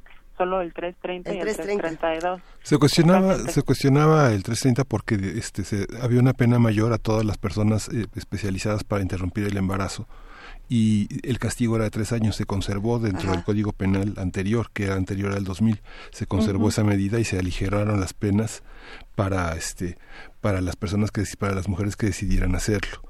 El en términos de lenguaje, digamos, lo que trataron de hacer es que se protegía el embarazo y no y no este y no las tres semanas, las dos las, las doce semanas que este se por ley se consideraban interrupción del embarazo. Se quitó la idea de muerte de la del producto por una idea de interrupción lo que cambiaba el lenguaje totalmente. Y esta parte de exclusión absolutoria se este es lo que está en debate porque no es exclusión absolutoria sino excepción de responsabilidad no que es que son tecnicismos legales pero que es un lenguaje que que, que infantiliza a las mujeres que las pone como delincuentes que que, que, que excluye las decisiones y que condena al personal médico que las aplica no Sí, efectivamente. Lo que hace eh, tanto esta modificación y las ya existentes no la, la, legislación no dice que el aborto no sea un delito, ¿no?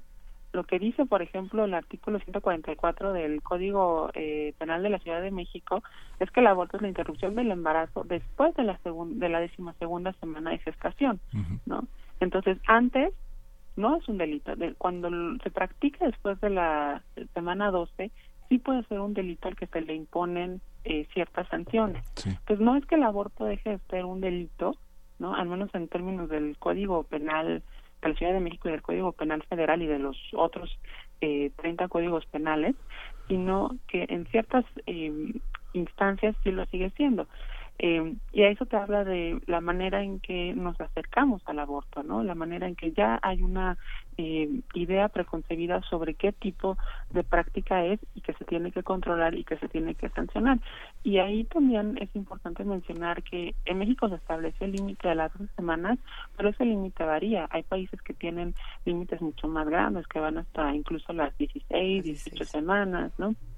Otros países tienen límites más cortos, 8, 10 semanas. Entonces, aquí de lo que se trata es de ver cómo eh, las políticas y las leyes siguen castigando a las mujeres, como decías, las siguen infantilizando, las siguen tratando como menores de edad y siguen eh, teniendo prácticas punitivas eh, sobre el ejercicio de, de, control de, de, propiedad de sus propios cuerpos, ¿no? Y eso se nota de manera ilustra muy bien los códigos penales de este país. Pues lo seguiremos conversando. Amneris Chaparro, por desgracia, esta, esta discusión no termina. Eh, no acabamos de ponernos de acuerdo. Muchísimas gracias, Amneris, doctora en Teoría Política por la Universidad de Essex, investigadora del Centro de Investigaciones y Estudios de Género de la UNAM. Gracias por estar con nosotros esta mañana. Muchas gracias a ustedes. Un saludo. Y despedimos esta conversación en nuestro viernes de complacencias mandándole una canción a a Ramírez Mario. A ver, le mandamos esta. ¿Qué vamos a escuchar? Vamos a escuchar de la Rio Morg, Blues a dos mujeres. te descubrí sin querer. Sobre mi piano se desliza tu mirada, se amanece tu cabello rojo. Tus labios de mujer sutil. te descubrí sin querer. Entre rayuela, la lluvia y París ensumedecidos escuchando jazz. París no está tan lejos. Son mujeres que dejan algo en el aire, algo que emborracha. Son mujeres que dejan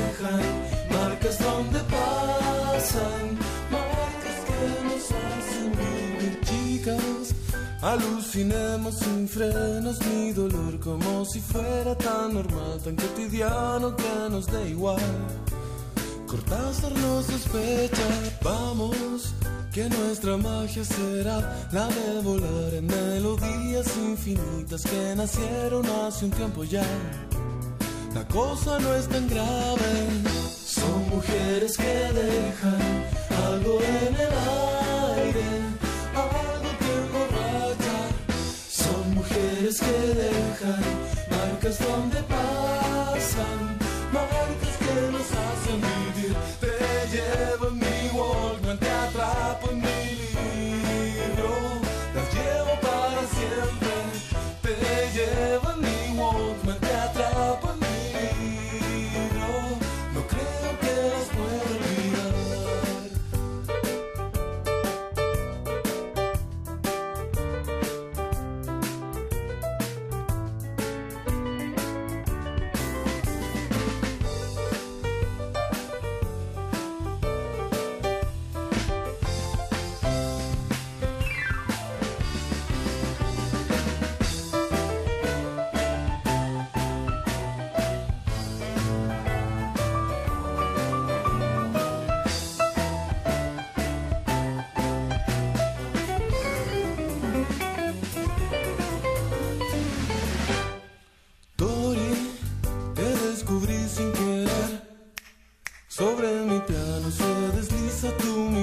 se amanece tu cabello rojo, tus labios de mujer sutil. Son mujeres que dejan algo en el aire, algo que emborracha. Son mujeres que dejan marcas donde pasan, marcas que nos hacen vivir. Te llevan mi Walkman, te atrapan mi libro, las llevo para siempre te llevo en mi Walkman, te atrapo en mi libro, no creo que las pueda olvidar.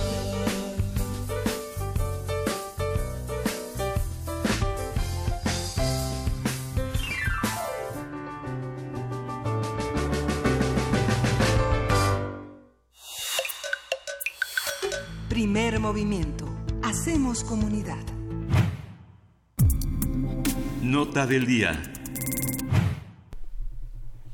Shinen Chikung es de origen chino y significa la habilidad en el manejo de la propia energía. Shinen significa inteligencia y habilidad, mientras que Chikung significa entrenamiento y práctica con la energía vital interna o chi. Se trata de un método práctico para mantener las mejores condiciones de bienestar físico y mental a través de su práctica. La Facultad de Ciencias Políticas y Sociales de la UNAM invita a la conferencia Comunicación Mente-Cuerpo en el Shigen Shikung del maestro Wei Chi Feng, que se realizará hoy viernes de 13 a 15 horas en el auditorio Ricardo Flores Magón. A partir de la conferencia sobre esta comunicación mente-cuerpo en el Shinen Chikung, hablaremos sobre esta disciplina, su origen y su posible inserción en el mundo contemporáneo. Nos acompaña para ello eh, la- quien va a dictar la conferencia, Fátima Fernández Crilly, profesora de la licenciatura en comunicación en la Facultad de Ciencias Políticas y Sociales, doctora en sociología y eh, recipientaria este año del reconocimiento Sor Juana Inés de la Cruz en la UNAM. ¿Cómo estás, Fátima? Buen día. Buenos días, gracias, muy bien. Cuéntanos cómo se comunican la mente y el cuerpo, ¿o no se comunican? Ah, ¿Qué bueno, es que esto es una historia larga porque eh, habría que hacer la ubicación de todo esto. Es decir, eh, no se trata de ver en la coyuntura qué es lo que hacen los chinos. Se trata de entender un poquito, por lo menos fue lo que hice. Ahorita que mencionaste lo del Sor Juana, eh, a principios de este año hice un discursito a partir de una sensación muy eh, comunicada, muy vivida por muchas académicas de la UNAM, que dijimos, estamos perdiendo eh, lucidez, estamos perdiendo armonía, estamos perdiendo equilibrio con tantísimo trabajo que tenemos, ya no sabemos ni a dónde vamos y tenemos que seguir en el SNI, todas esas cosas. Entonces me detuve y dije, a ver, ¿qué quiero? Ah, por cierto, es que me tocó empezar el sabático. Y dije, yo quiero limpiar mi mente y mi cuerpo. Si esto funciona, voy a ver. Y me fui a China. Entonces me fui a China tres meses solamente a entender esto y a hacer chikung. Y el resultado fue muy interesante. No fue fácil, fue complejísimo el proceso, pero muy bueno. Entonces, yo me puse a pensar algo que yo creo que muchos necesitamos para entender a China. Ahorita, bueno, hay que decir que habla uno de China y uno piensa en Xi Jinping y el puente que se acaba de inaugurar hace dos días, ¿no? Entre Hong Kong y Macao, que es impactante, porque esa es la China de ahorita, ¿no? Y viene durísima, ¿no? Aquella frase de Napoleón, aguas cuando China despierta, pues ya está despertando, ¿no? Y viene muy fuerte. Entonces por ahí viene mucho, mucho interés, pero resulta que la China vieja todavía tiene vivas ciertas cosas. Ahora, esto es muy interesante porque si nos vamos, y aquí, bueno, estamos hablando para el público en general, pero también para académicos de la UNAM que nos oyen, y entenderán que en todo esto tiene que haber un marco epistémico. O sea, no me voy a meter en clases teóricas de epistemología, pero simplemente decir que un marco epistémico es como un sistema de pensamiento que no siempre se explicita y que trae, va permeando la cultura y dentro de la cultura va permeando el conocimiento y por ende la, man- la manera de hacer ciencia. Entonces, el punto de partida para entender todo esto es, eh, se empezó a hacer ciencia hace muchísimos siglos, o sea, siempre se ha hecho ciencia, ¿no? Pero con paradigmas muy diferentes. Entonces, yo me puse a ver cómo surge en China y cómo surge en Occidente. Entonces, bueno, en Occidente surge, lo sabemos muy bien, pues con los griegos, Empédocles, los cuatro, los cuatro este, elementos. Y luego en China dicen, no, no son esos cuatro, son cinco. Y no son estáticos, se mueven y son procesos. Y ahí arranca eh, con los presocráticos por un lado y con los taoístas por otro lado, todo una explicación del mundo, que eso es lo que hacen las distintas civilizaciones y culturas. Tienen enfrente la realidad y ahora cómo me la explico. Y se la van explicando de maneras muy diferentes. Entonces, lo que pasa, no vamos a hacer toda la historia de la humanidad, pero brincándonos rápidamente etapas, llegamos a lo que pasa en Occidente, cuando viene, bueno, la el renacimiento, la reforma, surge el concepto de la ley natural y entonces empezamos a ver las leyes ya no como dadas por Dios, sino a ver cómo funcionan y empieza toda una serie de cuestiones acompañadas por Descartes, que aquí empieza el asunto de la dualidad mente-cuerpo, y Descartes dice, bueno, vamos a ver cómo está esto, entonces lo que si pienso, si razono, si compruebo, pues existe. Luego viene Newton, en fin, toda esta historia que conocemos muy bien. Pero mientras China sigue con aquello, pero en China durante muchos años, cuando ya Occidente despega, China sigue en el mandarinato, ¿no? Que hasta la fecha, ahorita Xi Jinping, eso es muy interesante. Al modificar en el 19 Congreso del Partido Comunista Chino hace poquito, este año, eh, lo que hace es otra vez vamos a volver a la figura única, ya que no haya límites en esto de los 10 años, ya ahí voy, ¿no? Y ahora ya se estudia en las universidades chinas el pensamiento de Xi Jinping, como, si, como antes el de Mao, y vamos otra vez a lo vertical. En ese periodo, China pierde.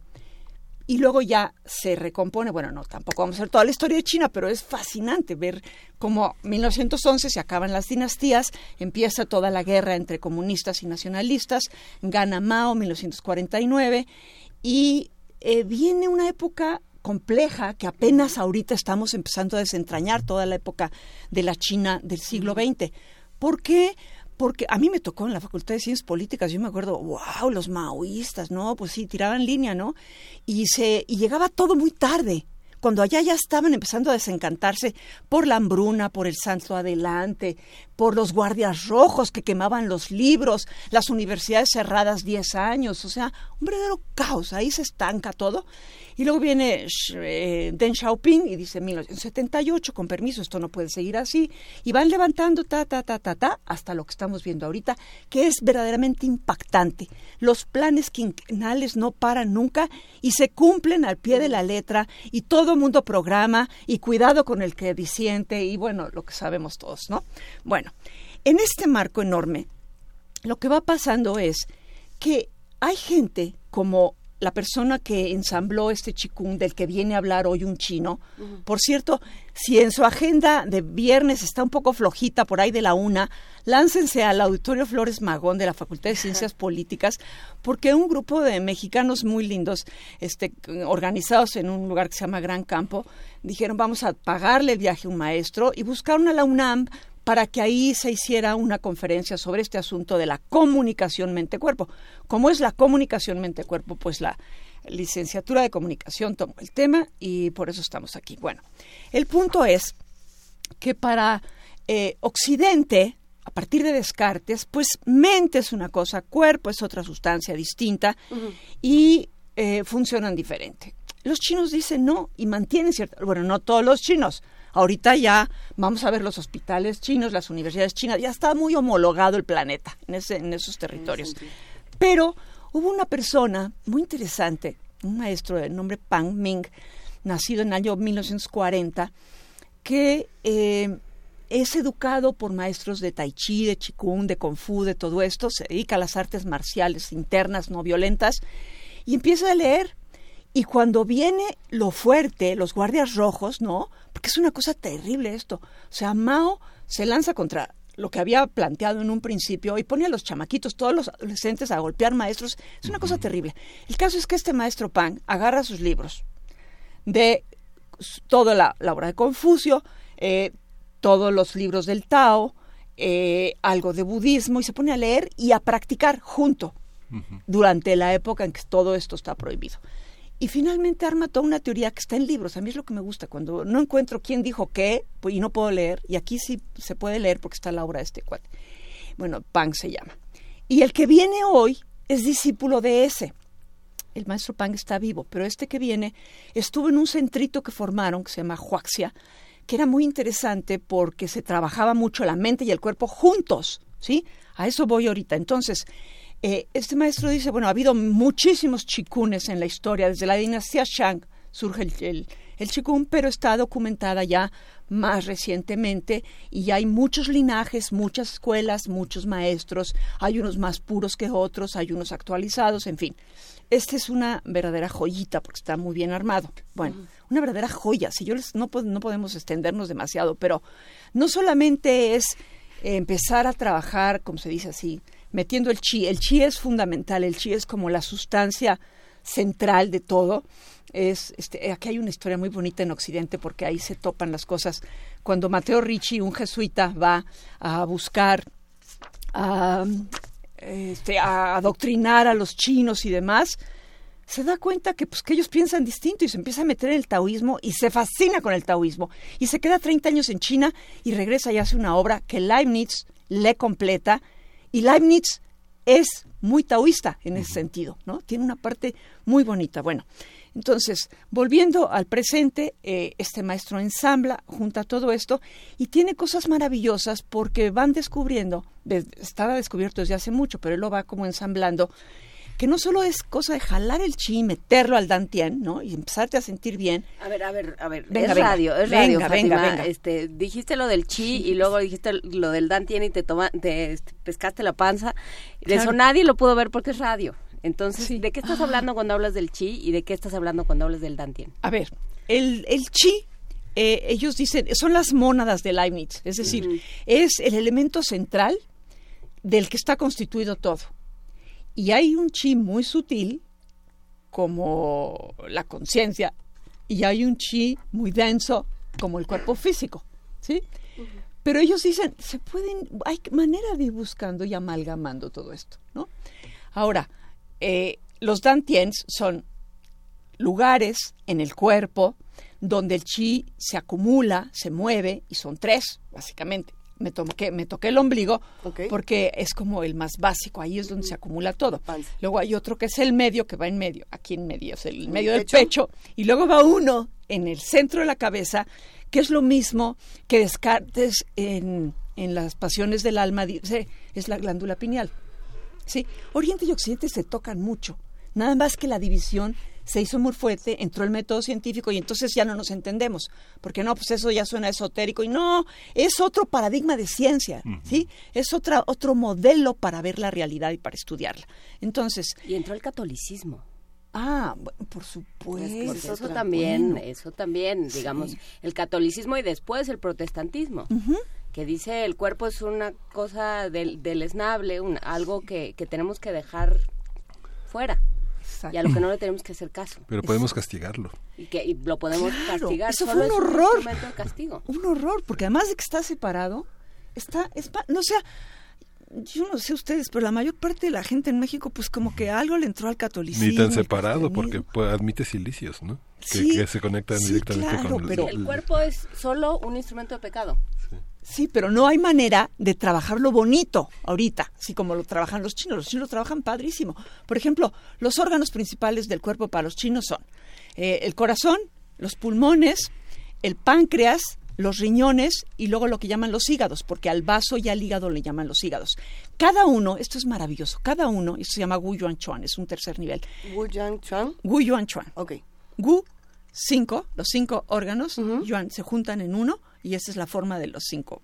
Bueno, cada uno tiene, esto es, esto es precioso, cada uno tiene su propia frecuencia vibratoria y por lo tanto un sonido que tú haces. Y luego tiene un movimiento con los dedos según los meridianos y entonces vas metiéndole el chi a cada uno de esos órganos y es impactante porque yo nunca había sentido mi páncreas, no sabía ni dónde quedaba. Y ahora ya sé dónde queda, ¿no?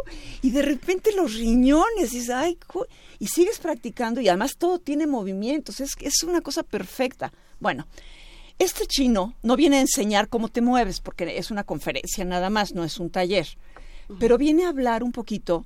Él, él habla, él no, todo esto que estoy diciendo yo creo que no le interesa demasiado, ¿no? ¿Qué pasó con Descartes y Leibniz? Todo eso no le interesa. Él sabe que así son las cosas y que eso funciona. Y entonces habla dando por sabido que están juntos, que se vincula el Shen, que ellos llaman, que para nosotros es la fusión de tres cosas complicadas, que es conciencia, mente y espíritu. Ellos le llaman Shen. Y eso se puede juntar con el Chi, y se puede juntar con Shin, que es el cuerpo. O sea, la idea es encontrar este equilibrio, esta armonía entre todos, estos procesos de los que hablaba el taoísmo miles de años antes de la era común, ¿no?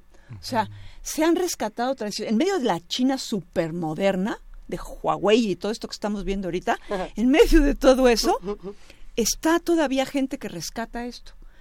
Pero yo, por lo que vi en China, no son mayoría. Hay grupos yo estuve en un grupo durante tres meses donde el 85% eran europeos y luego había gente de Nueva Zelanda y de Israel y de otros lados, pero metidos desde hace muchos años en esto y enseñándolo. O sea, se está enseñando muy fuerte fuera de China, ¿no?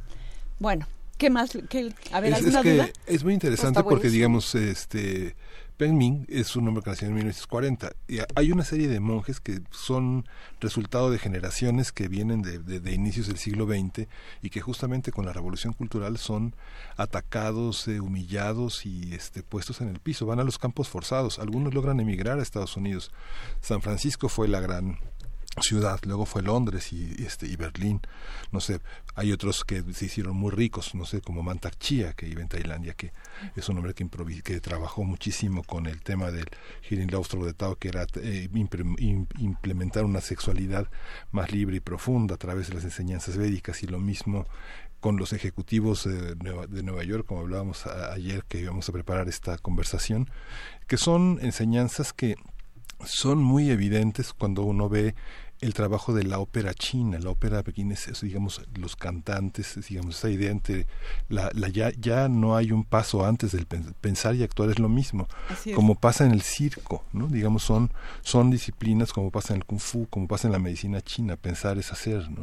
a ver, sobre esto del cantar, a mí me impresiona mucho, todos cantan y, y bastante bien, ¿no? Y este maestro, no se vayan a asustarlos, si alguien va de filológicas o de filosóficas porque vio en la Gaceta UNAM su, su tema de estudio que es mente-cuerpo, no se vayan a, sacar de onda porque el maestro dice, a ver, ahora canten. ¿Cómo que canten? No? Pero es una conferencia. ¿Nos van a hacer cantar? sí, pues no sé. ok, ok, ok, puede ser, pero estamos abiertos. bueno, sí, Bueno, eso por un lado. Pero volviendo a lo primero que dijiste, todo esto eh, se da en una época muy dura. Cuando entra Mao, empiezan a ver qué hay aquí y quién está moviendo qué. Y todo aquello que mueve mucha gente está muy supervisado, ¿no? Luego viene todo esto que estábamos hablando, ¿no? El salto adelante, la hambruna, que es una cosa terrible, terrible. Me acabo, me acabo de encontrar un libro de un investigador que no encuentra la manera de entrar a Beijing a los archivos porque quiere saber cuántos murieron en la, en la hambruna, ¿no? Porque ahí supuestamente está centralizado. Y no le dan nada y no consigue nada y no encuentra nada. Y entonces va con toda paciencia durante años a los archivos de las regiones y empieza a sacar datos y datos y datos y bueno, saca su cuenta y dice 45 millones de muertos. No sé si eso haya sido exactamente, pero sí muchísimos. ¿Por qué? Porque se desorganiza la sociedad. A ver, intelectual, vete al campo y el intelectual no sabe, todo eso que ya hemos leído mucho. Pero en esa época viene también eh, una opresión para muchos de los chicunes, se repliegan y luego, cuando ya con Deng Xiaoping, vuelven a surgir, pero surgen muchos y luego surgen por una parte que es como a mí no me encanta, que es la parte de, ay, esto cura todo y esto, esos milagros. No, no es así.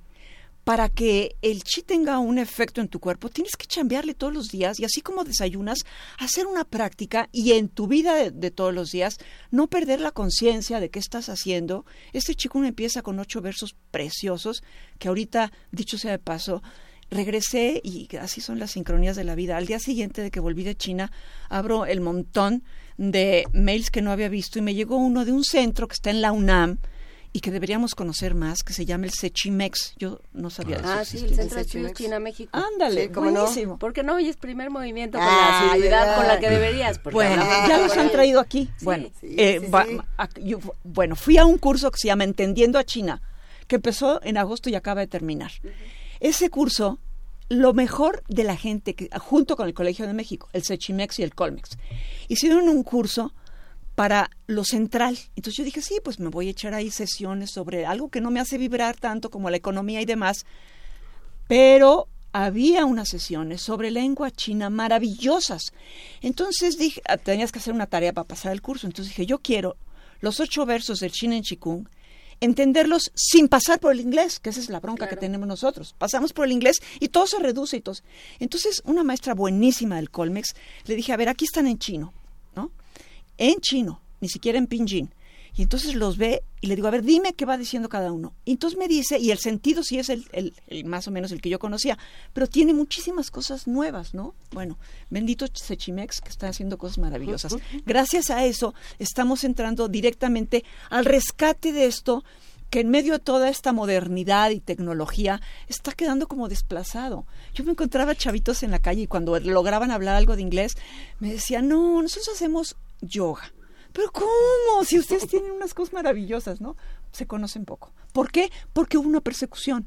Y entonces muchos se replegaron y muchos fueron proscritos.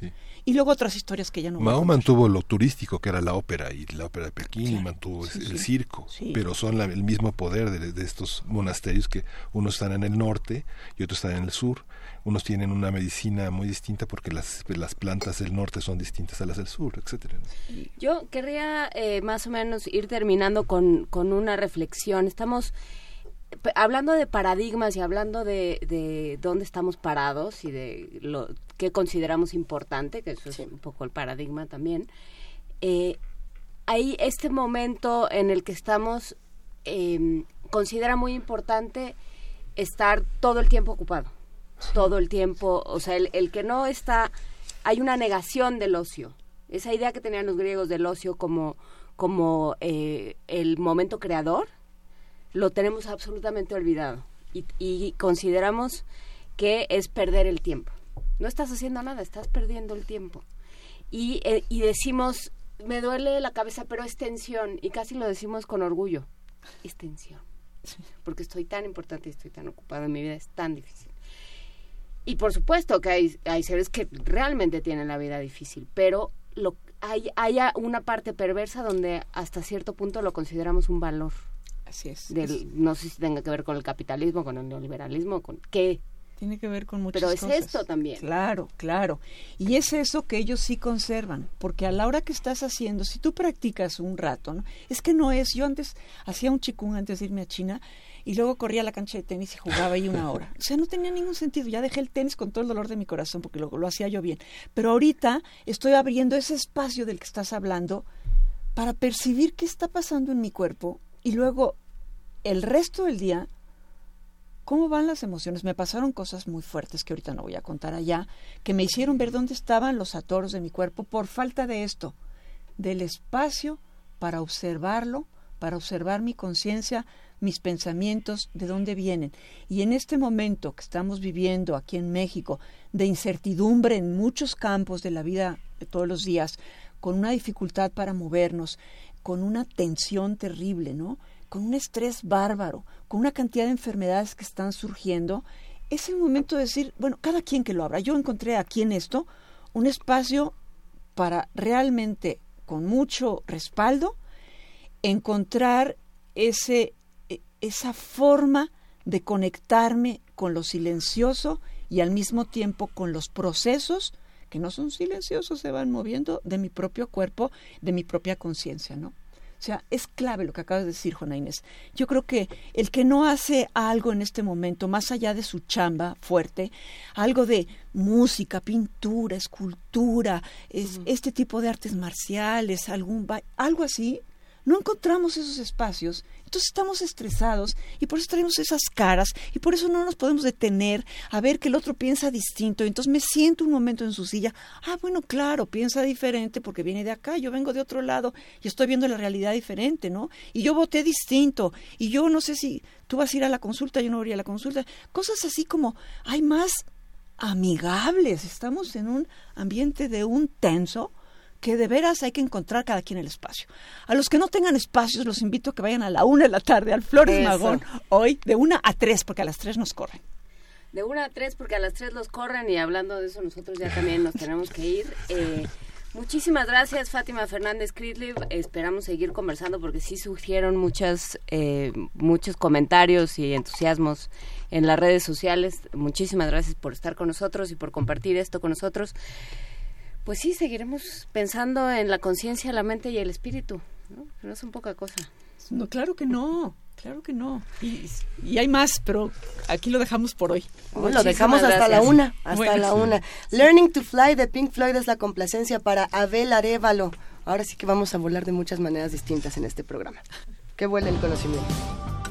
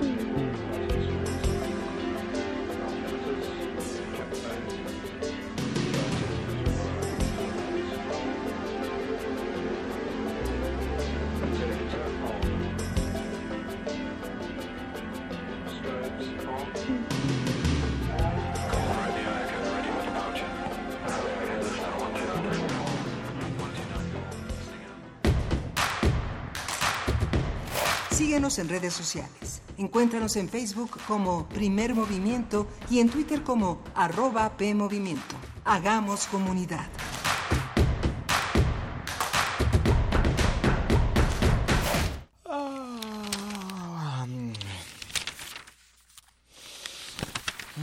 ¿Cansado de leer las mismas noticias una y otra vez? En Prisma RU relatamos al mundo desde una óptica universitaria. Escúchanos de lunes a viernes de la 1 a las 3 de la tarde por el 96.1 de frecuencia modulada. Radio UNAM, experiencia sonora.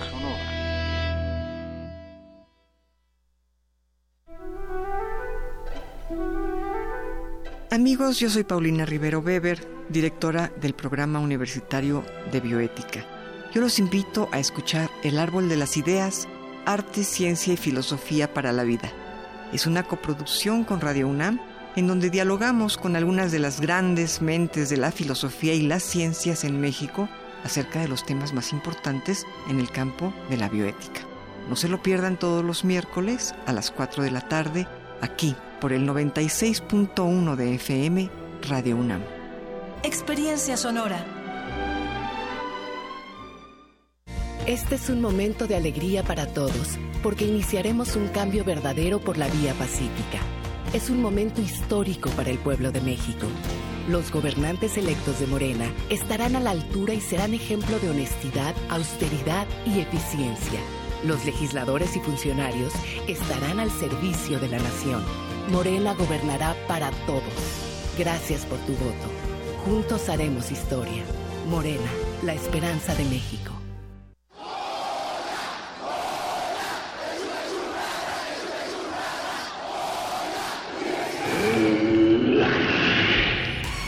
¿Te identificaste? Identifícate con Fundación UNAM y ayuda a becar a miles de alumnos universitarios. Súmate 5340-0904 o en www.funam.mx. Contigo hacemos posible lo imposible. Para celebrar esta noche de brujas, te invitamos a que te sientes en tu sillón favorito, Te pongas tus audífonos apagues la luz y nos prestes tus oídos para revivir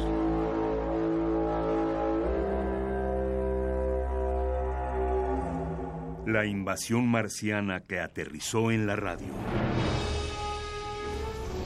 a 80 años de la Guerra de los Mundos. Miércoles 31 de octubre a las 11 de la noche. Escucha su retransmisión el sábado 3 de noviembre a las 19 horas. ¿Qué te da más miedo? ¿Los seres del más allá? ¿O los que vienen de otros planetas? Radio UNAM. Experiencia sonora.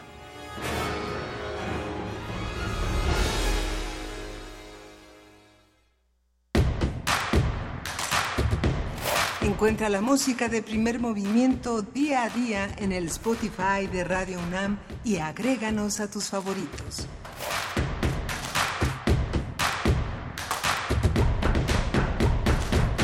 Son las 9 de la mañana con 5 minutos y si usted, como Mónica, Verónica Morales, eh, que nos escribe en Twitter, tenía que entrar a trabajar a las 9 de la mañana, pues ya llegó tarde. Es posible. Bueno, no, depende. ¿Qué tal que ya nos esté escuchando desde la oficina y dice, ándele? Eh, estamos en arroba P Movimiento, diagonal Primer Movimiento UNAM y tenemos un teléfono que es el 55 36 43 39. Muchísimos comentarios eh, después de la conversación que tuvimos en la segunda hora con Fátima Fernández Crislip. E interesantes reflexiones las que se quedan en la mesa. Sí, todo, digamos, todo tan sostenido en la historia, en la argumentación, todo este mundo que es tan fascinante.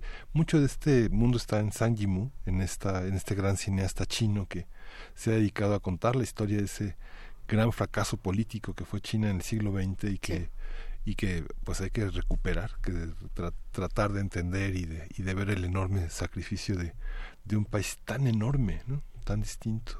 Muchos chinos, muchos, muchas lenguas en, en el mismo país, muchas dietas, muchas plantas. Es el país que más, más especies de plantas tiene en el, en el planeta. Por lo mismo, hacemos esta invitación para vernos todos a la una de la tarde. ¿En dónde es? Lo vamos a, ya está compartido, si no me equivoco, en nuestras redes sociales. Eh, y en un momentito más seguiremos hablando de todos estos temas porque ya llegó el momento de poesía necesaria. Primer movimiento. Hacemos comunidad. Es hora de poesía necesaria.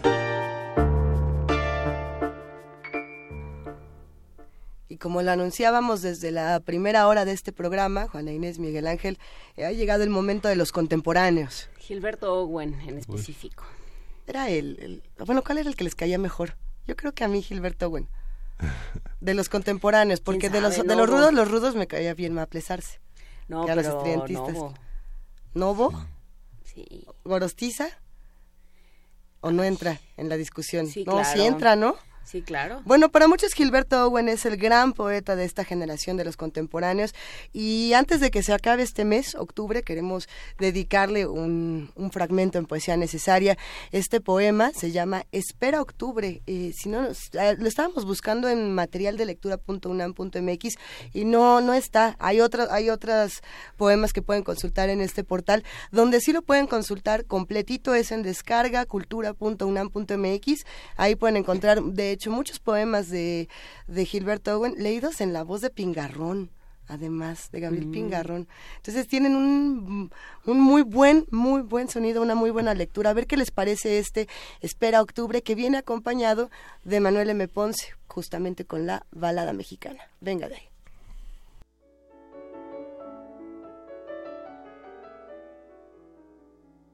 Espera, octubre.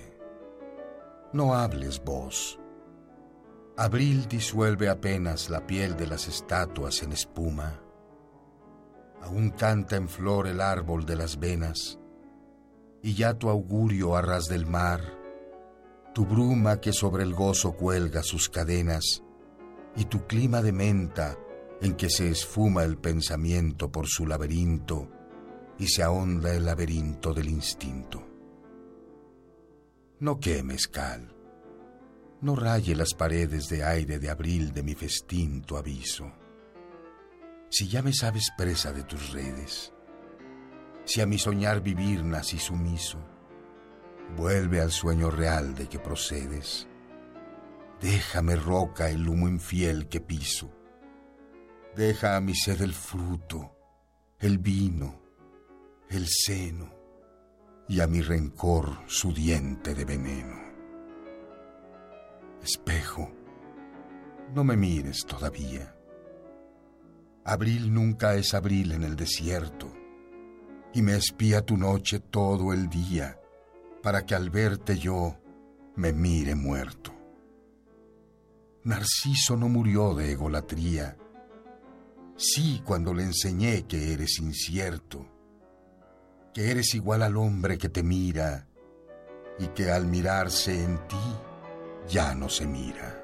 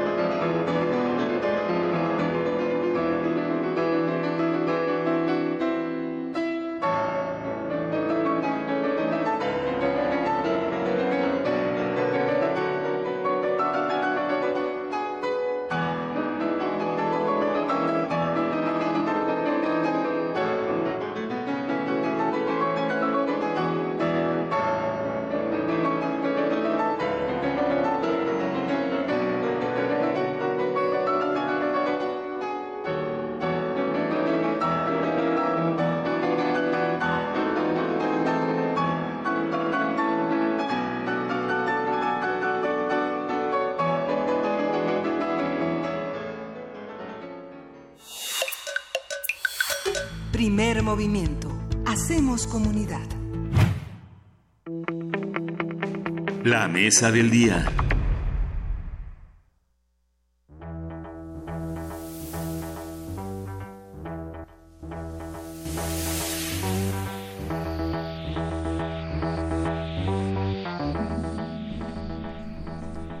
Doctor Who es la serie de televisión de ciencia ficción y aventuras más longeva del mundo y es producida por la BBC.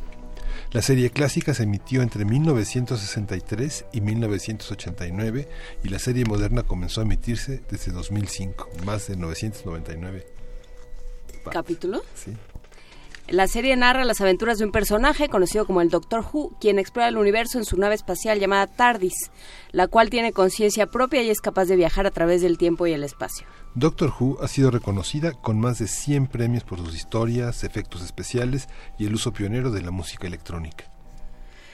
Recientemente la serie estrenó su nueva temporada en la que por primera vez el papel protagónico está a cargo de una mujer, la actriz británica Jodie Whittaker. Hasta ahora ese personaje lo habían interpretado 12 actores. Vamos a conversar sobre esta serie, lo que ha implicado para la cultura popular y las razones detrás de la concepción de la nueva protagonista. Está con nosotros Arturo Vallejo, él es narrador, editor, periodista. Él es también profesor del Centro Universitario de Estudios Cinematográficos de la UNAM y colaborador de la revista Cómo ves, con una sección mensual sobre ciencia y cine. Bienvenido, Arturo. Eh, hola, buenos días, ¿cómo están? Gracias por invitarme. Qué gusto estar aquí otra vez. Antes de que empecemos esta conversación, querido Arturo, hay que decir que lo que estamos escuchando es el tema original de Doctor Who eh, que realizó Delia Derbyshire en 1963 y que además reinventó lo que entendíamos por música electrónica y experimental en su momento. Eh, ¿Cómo empezaríamos a hablar de Doctor Who? Y- Para los que nunca han visto nada, nada, nada, nada. Y, psico- y música psicodélica también. Esa es ¿no? la otra. Esa es la otra. Eh, a ver, ¿cómo empezar a hablar de Doctor Who? Sí, digamos que haciendo un Doctor Who for Dummies. Para Es- principiantes. Para principiantes. Eh, bueno, Doctor Who, eh, como, como ya dijiste, Miguel Ángel, es una serie eh, británica producida por la BBC que inició en 1963, lo cual lo convierte en una de las series más de más larga transmisión este, en la historia, a pesar de un lapso en el cual no, no se produjo.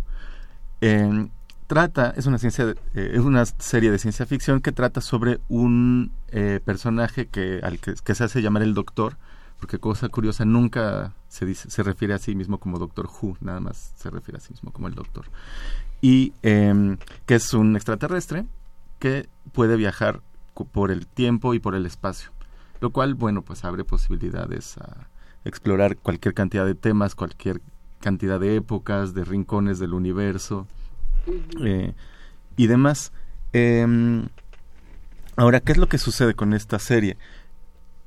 Desde el 63, eh, bueno, para mantenerla, digamos, al aire, eh, con el mismo protagonista, es decir, con el mismo personaje, pues, me refiero, el doctor, eh, ¿qué, es lo que sucede? Bueno, pues que más o menos pronto, como digamos al tercer año, eh, los, eh, la serie era protagonizada por un actor que se llamaba William Hartnett, si no me equivoco, y era una persona ya grande y los productores ya querían reemplazarlo, digo, por la razón que ellos este, tuvieran. Eh, pero no querían perder la serie. ¿no? Entonces lo que hicieron fue inventarse un eh, truco, un dispositivo narrativo, diríamos hoy en día, en el cual cuando el cuerpo del doctor eh, es- sufre, su- eh, está muy dañado, cuando está a punto de morir, cuando eh, está muy ya grande, es decir, cuando está a punto de morir, lo que sucede es que se regenera. digamos que todos sus órganos, células y demás se regeneran con la particularidad de que se regenera con otra cara y con algunos rasgos de personalidad este también un poco diferentes, ¿no? Lo cual pues abría la puerta para incluir a otro actor haciendo pasar como que fuera el, como que era el mismo eh, personaje y además también que el, cada nuevo actor le pudiera imprimir un poco de su propia visión al personaje, ¿no? Aunque en general mantiene un rasgos de una personalidad más o menos este estable, como es una persona excéntrica, pero cada quien lo ha interpretado a su modo y todo esto se supone es eh, por causa de esta regeneración. Que-. Y entonces lo que sucede, ha sucedido es que a lo largo de, de la historia eh, habían habido 12 doctores eh, actuados por, por hombres, bueno, 13 si queremos incluir a John Hurt que actuó en un, este, en un especial. Sí. Este... Sí, justo de, ya nos habían dicho por aquí, son 13. Bueno, claro, eh, ahí, ahí lo- lo- el debate es que él mismo eh, no se hacía llamar a sí mismo el doctor, que fue en realidad un truco también del productor para no perder la cuenta, ¿no? Para no romper la cuenta porque Ajá. es un personaje que surgió, digamos, posterior. El- el- la cosa es que como es eh, viaja en el tiempo, pues a veces aparecen de- del pasado, a veces aparecen en el futuro y entonces la línea temporal es complicada. ¿Y qué hace? Pues Porque, digamos, ya sabemos quién es y, y que cambia de... Según, según el humor del productor, cambia, cambia los personajes. Pero, ¿qué hace? ¿Qué, qué, ¿Cuál es la misión de Bueno, Doctor Who? antes, de, a- a- antes de, de eso, la- nada más lo, lo que iba a, iba a terminar la idea diciendo que, que ahora, a partir de esta nueva temporada, lo que sucede es que eh, pues los, productores contrataron a una mujer, ¿no? a Jodie Whittaker, para, para protagonizar al mismo personaje, lo cual pues ha sido bastante, un fenómeno bastante interesante, ¿no? Que ha causado un revuelo eh, ahí divertido en, en el mundo de, de Doctor Who y en, el- y en general en los medios. Bueno, ¿qué hace el doctor? El doctor eh, es, digamos, un viajero, eh, se describe a sí mismo como, como un viajero, em, que, bueno, en principio lo que hace es ayudar a la gente y él se ha impuesto eh, como tarea, autoimpuesto como tarea, sobre todo eh, proteger al planeta Tierra de invasiones extraterrestres ¿no? y a veces proteger al planeta Tierra de sus propios habitantes, ¿no? por supuesto que no es cosa menor. Eh, entonces, bueno, eh, generalmente, o sea, todas sus aventuras, en todas sus aventuras suele estar involucrado algún ser humano. ¿no? Porque además, eh, otro de sus rasgos característicos es que se hace ac- acompañar siempre desde el principio por alguien, ¿no? Que le llaman, le- se le ha llam- dado, se les han llamado los, los acompañantes. ¿Pero los acompañantes son siempre humanos o no? No siempre son humanos, pero la enorme mayoría lo son. Y, y en general yo creo que la mayoría han sido mujeres, aunque también ha habido hombres este, acompañantes, ¿no? Pero sobre todo es una de las características. Desde el primero, que venía acompañado por una niña que era como su sobrina, o su nieta, ya ni me acuerdo, este... eh, hasta el momento en el cual ha ido cambiando este de acompañantes, ¿no? También ese es otro rasgo que lo distingue, cambiar no solo de cara, sino de, de acompañantes. Es una serie, digamos, que tiene una cabida en el mundo anglosajón, fundamentalmente, digamos, son las aspiraciones, los temores del mundo anglosajón, o qué hace que una serie tenga esa permanencia y cuándo empezó a estar entre nosotros, cuándo llega a otros horizontes más eh, Bueno, distintos. Eh, más que el mundo an- anglosajón, creo que es una serie que está muy identificada sobre todo con la cultura británica, ¿no? con la cultura del Reino Unido. Es como un símbolo, todos los personajes, o sea, todos los actores y ahora la actriz han sido encarnadas por alguien del, del Reino Unido. Eso es como, digamos, una de sus características. Generalmente sus aventuras están eh, situadas ahí, aunque obviamente pues salen, o sea, cuando están en la Tierra suelen estar eh, situadas en, en el Reino Unido, aunque obviamente pues han visitado otros otros países. De hecho, su segunda aventura fue visitar, al, o sea, al del 63, visitar a los aztecas. ¿Y qué Eh, tal estuvo eso? pues era un programa de 1963 hecho por ingleses, supongo que no es la, la mejor este No es visión. lo más ade- lo más era- adecuado. No era la visión más que nosotros hoy consideraríamos dignificante y adecuada y etcétera, no, no. Em, pero bueno, está interesante.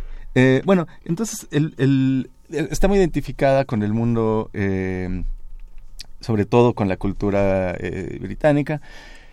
Evidentemente comparte cier- ciertos rasgos con el mercado de Estados Unidos, pero yo creo que cuando se empezó a, digamos, a globalizar, bueno, hay que decir que esta serie la pasaban antes en México en algún Mm. momento. Doctor Misterio. Doctor Misterio, ¿no? Es decir, hay suena todavía nombre de luchador. Suena como ¿No hay un luchador que se llama Doctor No, Misterio? no, no, no, ese es Rey Misterio. Ah. Ah, Mi reyesito Misterio, debería- pero sí. A ver, sí. Eh, y, y tenía un cierto, eh, digamos, grupo de seguidores, ¿no? Fieles.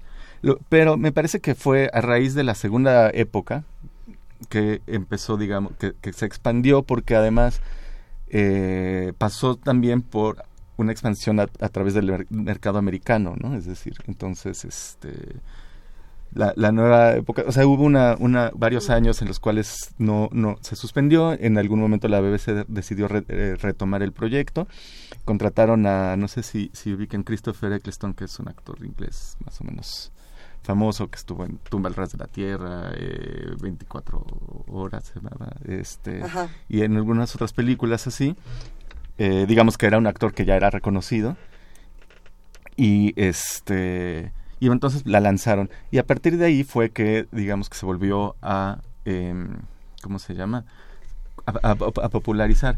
Pero además ya en realidad la, la, la, la popul- ti- ahorita es, es un, se ha convertido en un fenómeno pues ¿no?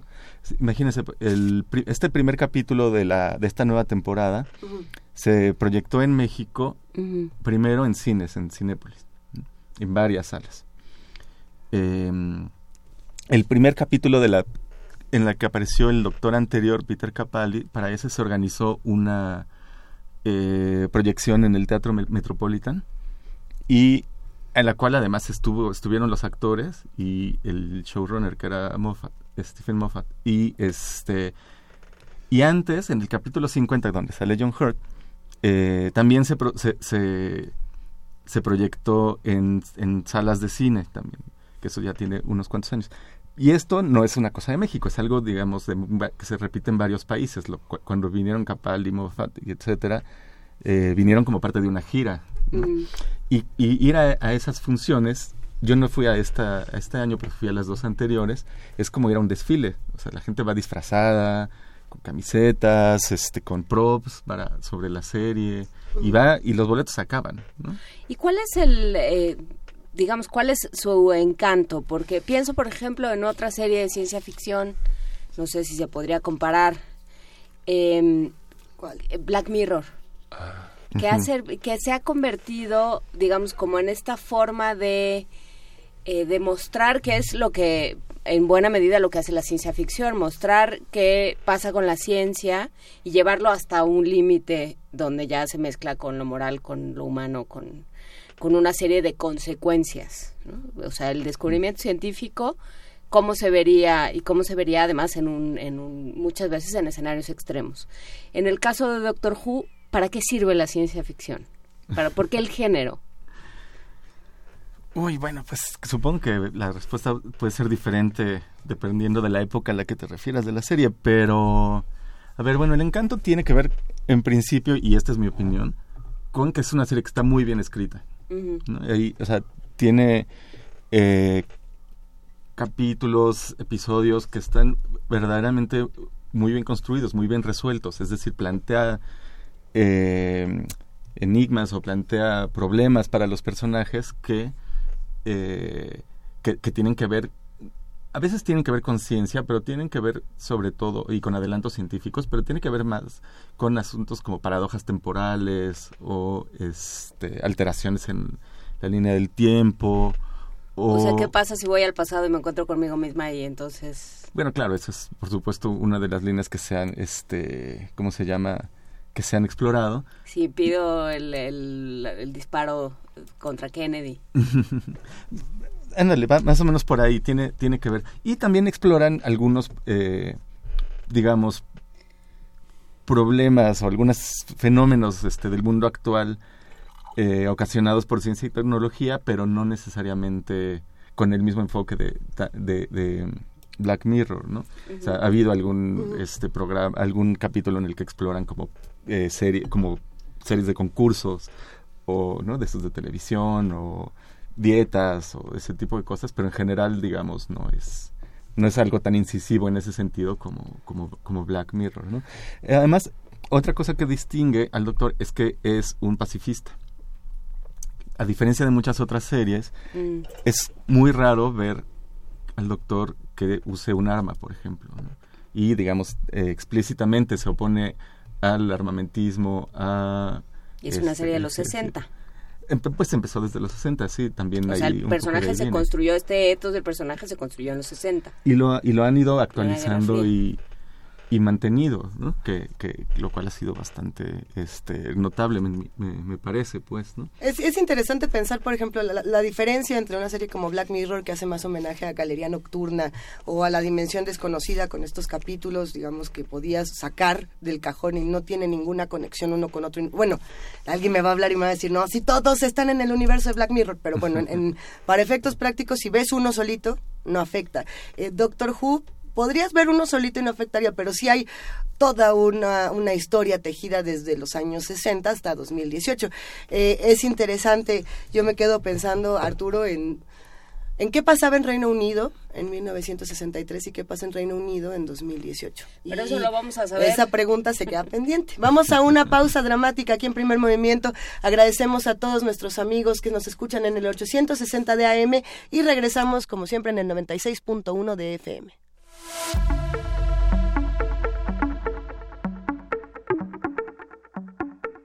Seguimos aquí en primer movimiento platicando con Arturo Vallejo, narrador, editor, periodista. Eh, que además, pues estábamos hablando de Doctor Who, pero también de lo que significa para un país o para eh, toda una legión de, seguidores, como en el caso de Doctor Who, tener tantos años una serie. en, en, Reino Unido creo que es el lugar donde hay, las series duran más tiempo pero a ver si buscamos ese dato en un momento más. Eh, ¿cómo, ¿Cómo entra la parte política de Reino Unido en una serie como esta? Porque sí están muy vinculadas en algunos casos. Sí, eh, mira, en general tienes... Eh, tienes razón en lo que dijiste antes. Una parte del encanto de Doctor Who también está en el universo que ha construido, que creo que es un fenómeno más o menos similar, sí, bueno, inmenso, claro, eh, similar a lo que sucede, no sé, con El Señor de los Anillos o con La Guerra de las Galaxias, que las películas o los libros en realidad son solamente un vistazo de muchas cosas más, ¿no? Acontecimientos del pasado, guerras, personajes que no aparecen o que aparecen solamente de manera muy tangencial, pero que, digamos, conforman un universo. Y eso siempre suele ser atractivo, sobre todo para cierto tipo de, público. Y Doctor Who eh, lo tiene. Sí, e, es una serie que sí ha tenido de alguna manera una relación con los cambios sociales, eh, no solo de Inglaterra, pero obviamente de ahí parte, pero en general. ¿no? De hecho, es una serie que, que, que, por lo menos de un buen tiempo para acá se ha distinguido por ser, pues digamos, muy progre, pues, ¿no? es decir, de presentar... Eh, no solamente por su, su, su postura frente a la guerra y los conflictos armados, sino también pues por ejemplo presentó, eh, fue una de las primeras en presentar a un personaje abiertamente bisexual, este, que ya tiene unos cuantos años. Eh, la última, una de las últimas eh, acompañantes del doctor anterior era una, em, ¿cómo es el, término adecuado? ¿Angloafricana? Pues supongo que sí.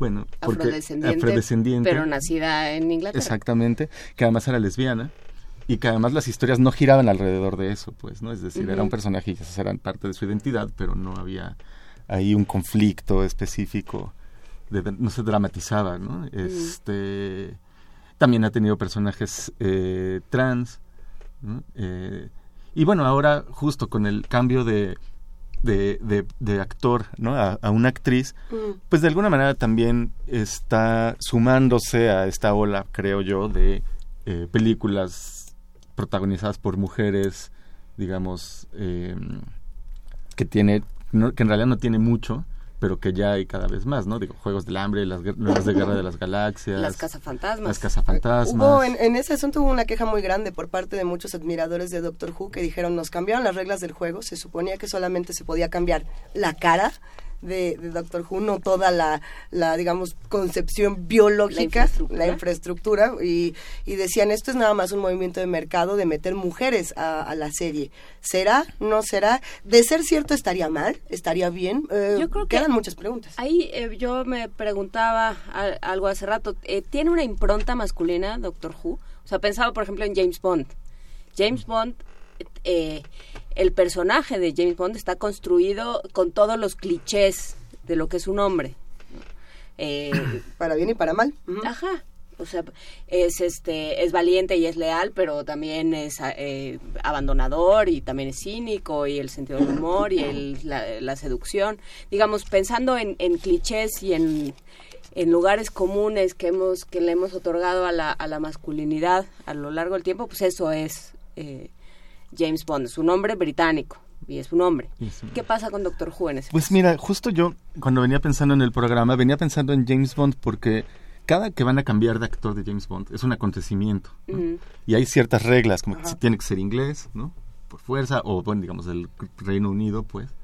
Este, y hay meses de especulación, meses de especulación, hasta que se finalmente se revela y hay gente que está decepcionada, gente que le gusta, y luego todo el mundo se sienta a esperar a ver qué tal lo hicieron. Pues es algo muy parecido con lo que sucede con, con Doctor Who. De hecho, la- el lanzamiento de Jodie Whittaker se dio durante la final de Wimbledon, este, no de esta, sino de la, el pasada, la, de la antepasada, pues, eh, que estaba bien, es decir, un, ac- un aconteciendo que ve todo el mundo, ¿no? O sea, ven mucha gente, pues. Bueno, todo el mundo. Mucha, yo no lo vi, pero mucha gente, pero mucha gente, pues, ¿no? Entonces, eh, a eso me refiero cuando digo que se ha vuelto un, un fenómeno.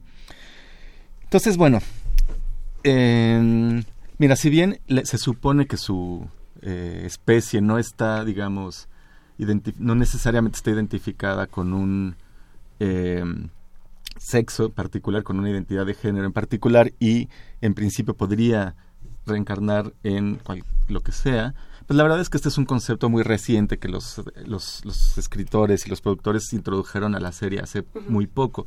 A lo, lar- a lo largo de la historia, por supuesto que era una persona eh, identificada con roles, identidad, formas de relacionarse masculinas, no igual que James Bond, pero de otra manera, pues, ¿no? Es decir, siempre había sido rescatado a la chica en peligro, era un poco, siempre ha sido un poco eh, mansplainer, ¿no? O sea, Ay, te voy a, mira, Reinita, te voy a explicar. más o menos, sí. Y eh, entonces, es- o sea, la, la, la, la realidad es que eso ha sido su, su identidad durante pues, casi toda su, su época. Ha habido incluso algunas temporadas en las cuales los, los, em, los productores, digamos, coquetean con algún romance con una mujer. Este. Entonces sí, pues siempre ha tenido una identificación, digamos, de alguna manera con, con los roles masculinos. Y justo por eso ahorita la introducción de una mujer que por fuerza tiene que romper con muchos patrones eh, es, es importante, ¿no? Con muchos patrones que venían teniendo en el, en el programa. De hecho, el último programa en el que apareció el, acto, el anterior, Peter Capaldi, fue un encuentro con el primer doctor. Mm. O sea, los dos doctores se encontraron en alguna línea del tiempo y entonces parte del chiste era que el, el primer doctor se la pasaba haciendo comentarios de lo más inapropiados De la- 1960. de 1960 Ujú. y el nuevo doctor estaba se la pasaba tratando de disculparlo ¿no? o sea con mujeres por ejemplo no este entonces digamos que sí ha ido evolucionando un poco la, la esa, esa, esa idea y ahorita bueno pues ya está la, nueva serie la nueva temporada pues lleva unos si no me equivoco tres capítulos en los cuales se están teniendo que reinventar eh, muchos muchas cosas muchos fenómenos muchos rasgos de la serie y tratando de- reinventarlos también sobre la base de lo que ya existía pues no Hay preguntas de los que están haciendo comunidad con nosotros. Hay cosas que cambian en la serie, como puede ser el rostro, la sexualidad, eh, los chistes, el humor en Doctor Who. Hay otras que no, como TARDIS, que es la máquina, la máquina del tiempo. ¿Podemos hablar de esta máquina, de esta cabina telefónica? Claro, la, la- la cabina telefónica es una cosa muy eh, ¿Qué peculiar. es la cabina telefónica? Esa es la nave espacial y del tiempo en la que viaja, que tiene forma de una cabina telefónica, pero cabina telefónica inglesa, no estas rojas de teléfono, sino unas azules que son cabinas como de para policía. ¿Y ahora Donde- qué van a hacer las personas? ¿Qué van a hacer los superhéroes en cabinas telefónicas? Imagínate, ¿no? Ahí con el celular. Eh, bueno, ¿Van a tener que llevar la cajita del celular y ahí se van a meter? ¿o Van a ser, van a ser los baños públicos. Seguro va a haber una app para- Tampoco hay. Ya no hay. No, no hay. Lo que sucede con la TARDIS es que era una, una, una nave que se supone que tenía la capacidad como de transformarse para, el para que en el, el- el entorno al que llegara se pudiera, digamos, como camuflajear. Entonces llegó a Inglaterra, se transformó en una cabina de teléfono de estas de policía y se descompuso, se le descompuso ese mecanismo y entonces pues ya se quedó eh, como cabina, de- de- lleva más de 50 años siendo como una cabina.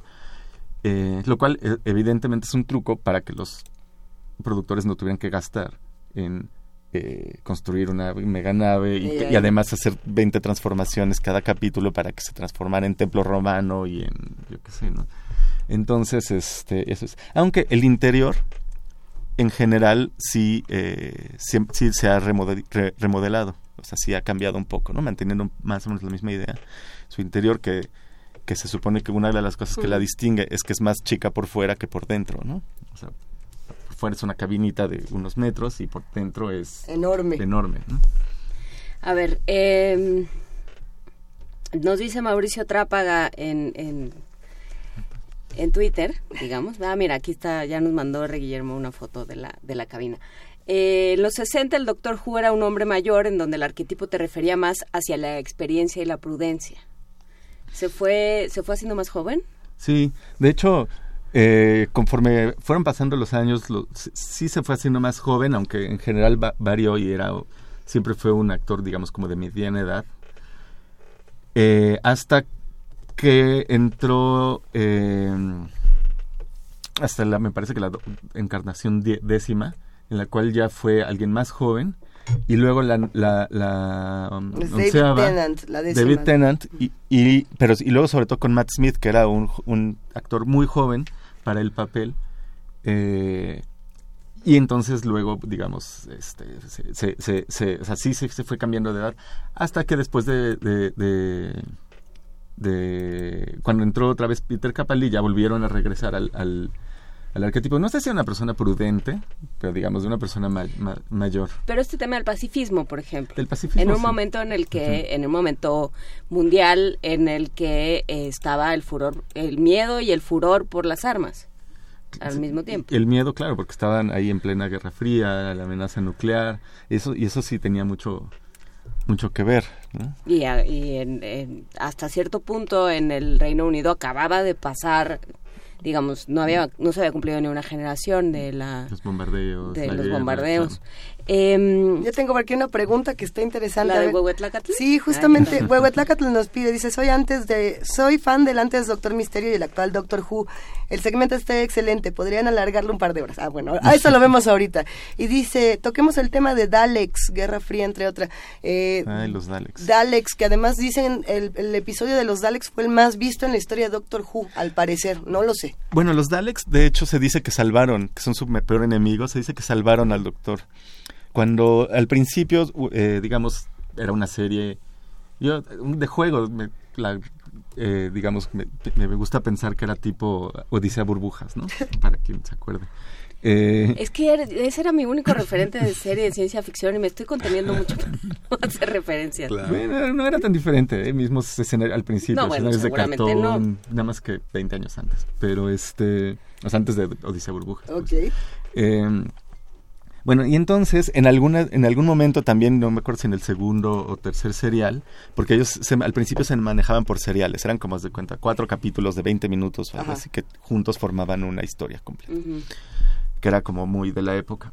Eh, en alguno introdujeron a un a un enemigo que son que son este, los Daleks, que son una especie de híjole, ¿cómo definir? Son una especie de mutantes uh -huh. que están eh, es una raza guerrera que solo que solo tienen una idea y es matar y que están metidos en una especie de coraza de armadura de exoesqueleto ni siquiera un exoesqueleto son aliens, aliens mutantes con aliens armaduras mutantes, con una especie de armadura que parece ¿No como una especie estos? de salero sí Ah, nos acaba de mandar una foto Rodrigo Méndez. Bueno, imagínense que es una especie como Méndez. de salero o pimentero. Sí, es como un salero y Y el meme dice, es Arturito, me encantaba en Star Trek.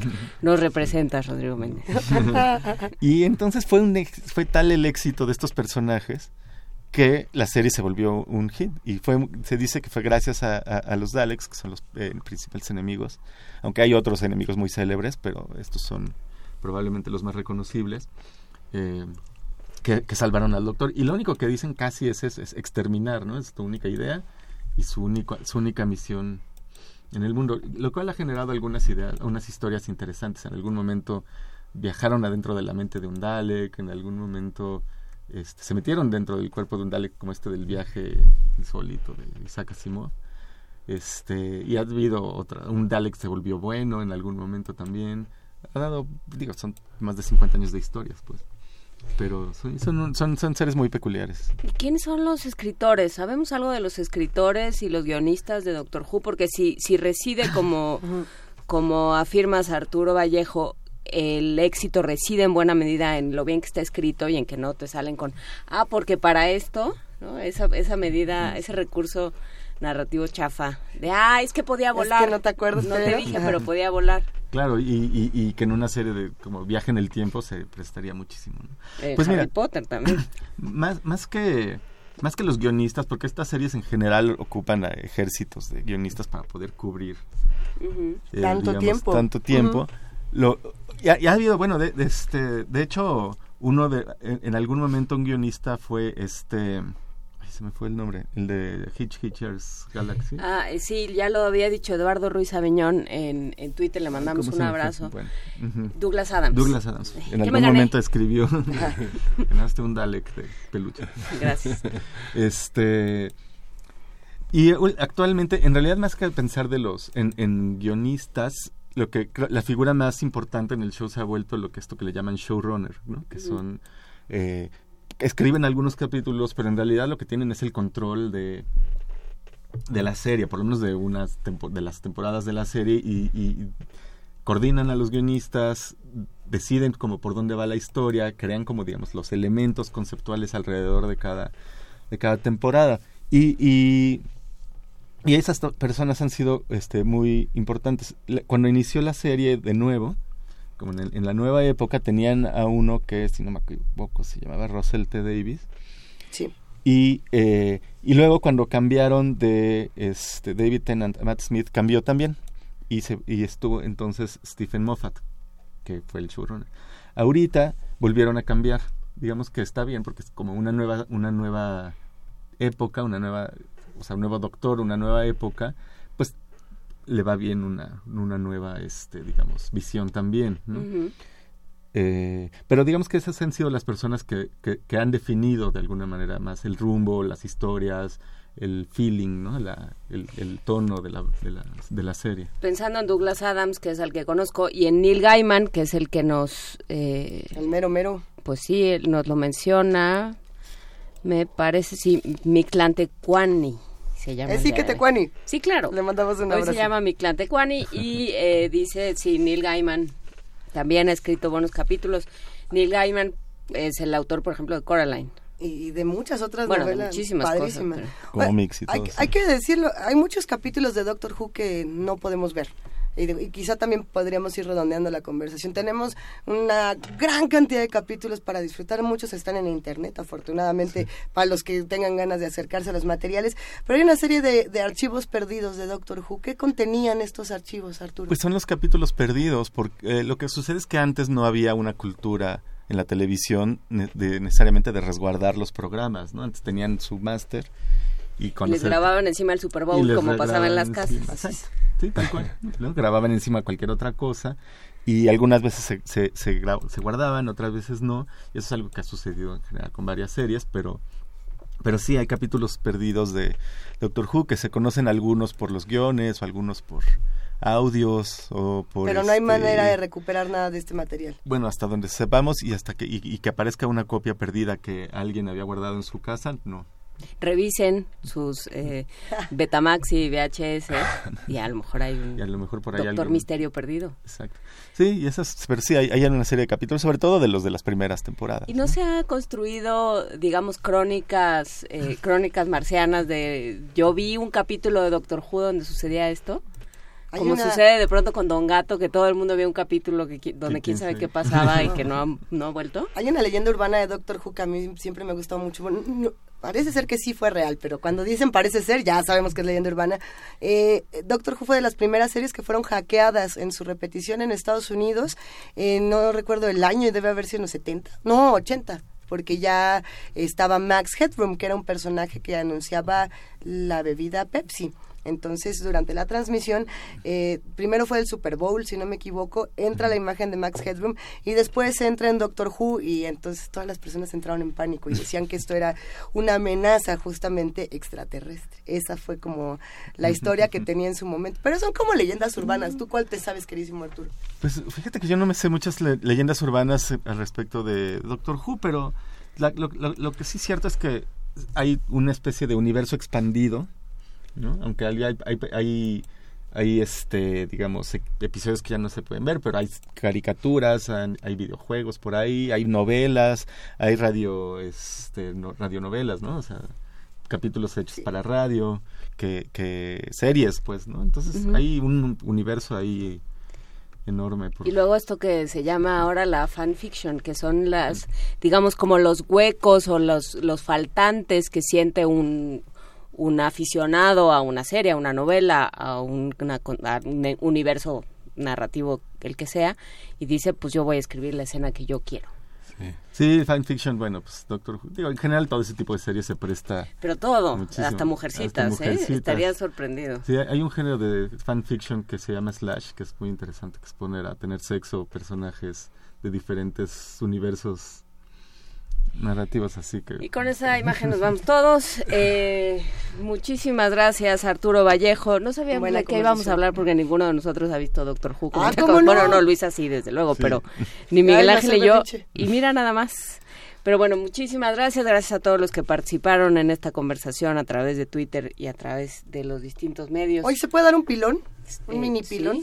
Yo creo que Doctor Who, o sea, como fan, y no, no mega fan, pero sí como fan de Doctor Who, creo que fue de las primeras series que nos enseñó que la ciencia ficción también nos podía hacer reír porque todo el tiempo la ciencia ficción tenía esta solemnidad y esta carga como de... Ominosa. De, es terrible, va a estar... Y, Doctor Who era tan amistosa, por lo menos cuando un chamaco y lo ve por primera vez se ríe y dice, gracias por ponérmelo así, gracias por ser tan accesible. Justamente, no sé si coincides, Arturo. Luz Elena Aranda dice que el humor es importante, lo dijo en Twitter.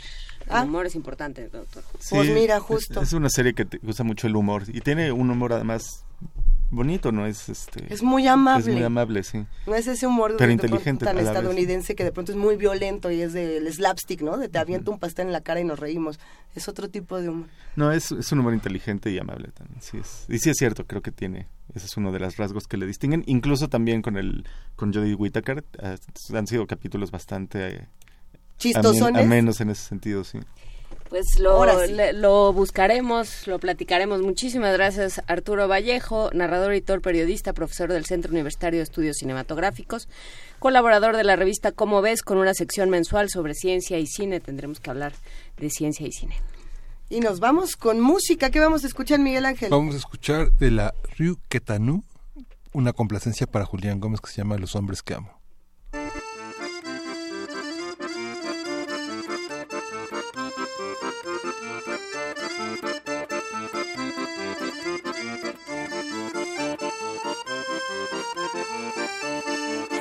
Vous parler des hommes que j'aime, ceux qui m'ont embrassé au bord de la Seine où j'allais me jeter, jeté par une reine que j'avais aimée.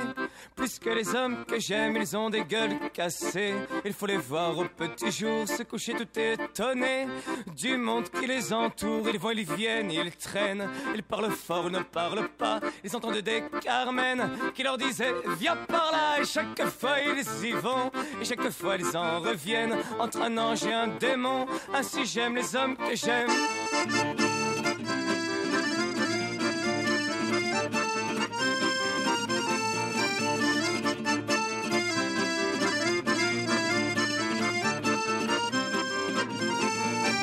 Je voudrais vous parler des hommes que j'aime, ceux qui m'ont embrassé au bord de la Seine où j'allais me jeter, jeté par une reine que j'avais aimée. Puisque les hommes que j'aime, ce sont des dents géants qui savent le chagrin d'amour des Primer movimiento. Hacemos comunidad.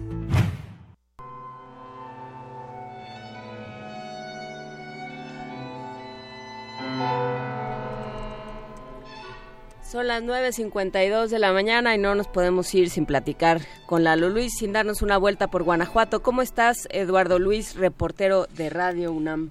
Hola, Juana Inés, eh, Miguel Ángel, Luisa, ¿cómo están chicos? Muy bien, cuéntanos qué, eh, qué estamos oyendo de fondo. Ok, lo que escuchamos de fondo se llama O King del compositor italiano Luciano Berio eh, por la Academia Cervantina que ayer dio su concierto de clausura en el Auditorio General de la Universidad de Guanajuato. Ujú. ya, ya empiezan a presentarse como, como shows de clausura porque ya el festival se acaba el domingo. Este, mm, eh, ayer también se presentó la banda Jopo, que es un proyecto alterno de Rubén Albarrán con músicos chilenos. Eh, Violeta Parra, Víctor Jara y Armando Tejada Gómez son algunas de sus influencias y se hicieron sentir en la explanada de la Lóndiga de Granaditas, donde la cueca chilena se mezcló con las guitarras eléctricas. Albarrán aprovechó entre canciones para conversar sobre algunos temas de interés como el medio ambiente, por ejemplo, y eh, grabamos un, eh, un cacho de, de audio de, de- de su concierto. A ¿Podemos ponerlo, por favor? Adelante. Así hablando acerca de la minería, ¿no? Pues qué terrible la minería, eh, el extractivismo, eh, todos, los, todos los daños que está causando a nuestro entorno, a nuestro planeta. Y luego muchos de nosotros no nos importa el planeta porque somos bien individualistas, pero, pero también está afectando a nuestro cuerpo, está afectando a nuestra alimentación, porque está contaminando nuestra agua y nuestra tierra. Entonces, por más egoístas que nos encontremos en un estado bien egoísta, pues también nos podemos dar cuenta de que nos está afectando y nos vamos haciendo conscientes, no solamente a nosotros, nos hace, nos hace daño a todos los seres vivos con los que compartimos el planeta, porque el planeta no es nuestro. Y es importante que hablemos estos, estos temas porque son temas que nos incumben y nosotros somos los que tenemos que cambiar la situación, porque no va a venir absolutamente nadie a cambiar nadie. Una sola persona no puede hacer nada. Todos, entre todos, te podemos cambiar nuestra situación, nuestra realidad. Y eso es lo que deseamos con el arte, con la música. Muchas gracias por escuchar. Rubén Albarrán es muy, muy conversador en sus conciertos. Bastante. Y justo fue lo comentado el día de ayer, en el que cada vez que podía eh, daba este tipo de comentarios. Eh, pero, pero, pero bueno, su, su presentación estuvo bastante bien y, y fue en, la, en esta explanada que recibió muchísima gente. Eh, para finalizar, quería contarles que el fin de semana pasado eh, en la ciudad hubo una afluencia de más de 59 mil personas. Eh, a partir de hoy, que ya es viernes, ya empieza el fin de semana, este, por, justamente por la clausura del festival, se espera una cantidad similar o mayor. A mí en, par- en particular me, me, me interesaba conocer un poco cómo la pasaba la gente que vive, que vive en Guanajuato con tanta afluencia de personas, las calles abarrotadas de gente caminando, hay muchas veces que se cierran las calles y entonces eh, salí a preguntarle a la gente eh, de Guanajuato qué le parecía el festival, qué le parecía la afluencia de gente y bueno, es con los que con lo que los dejo el día de hoy. Este, no sin antes agradecerle el espacio esta semana, ha sido muy chévere compartir con ustedes y con toda la audiencia de Radio UNAM y bueno, nos seguimos escuchando.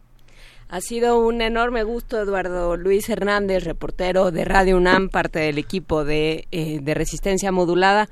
Justamente escuchar cómo vive alguien que nunca ha ido al Cervantino y que no tiene ese contacto, porque es, eh, digamos, es legendario el Cervantino en México. Aunque nadie, aunque alguien no haya ido, te dice es un desastre. Este Guanajuato se llena, la gente no se puede caminar. Este es eh, durante un tiempo se ha hecho mucho trabajo en Protección Civil, pero durante mucho tiempo era la cantina del país y bueno, una una serie Sí. de epítetos y de juicios que Es se emitían. Justo, justo lo que pudo capturar eh, eh, va, va por ahí. Entonces, bueno, sería buenísimo irnos entonces con los comentarios de algunos habitantes acerca del festival. Pues te lo agradecemos muchísimo, que tengas buen regreso, Eduardo Luis, y que termines Gracias. de disfrutar este fin de semana en Guanajuato. Muchísimas gracias, chicos, que estén muy bien. Nos estamos escuchando. Un abrazo. Es la chaverización del Bajío. Ándale. ¿Eh? Pues un gusto justamente haber escuchado todas estas voces en el Festival Internacional Cervantino en esta en esta cuadragésima sexta edición que bueno valió muchísimo la pena y que se ve se está gozando mucho. Y eh, justamente va el último audio de Eduardo Luis Hernández.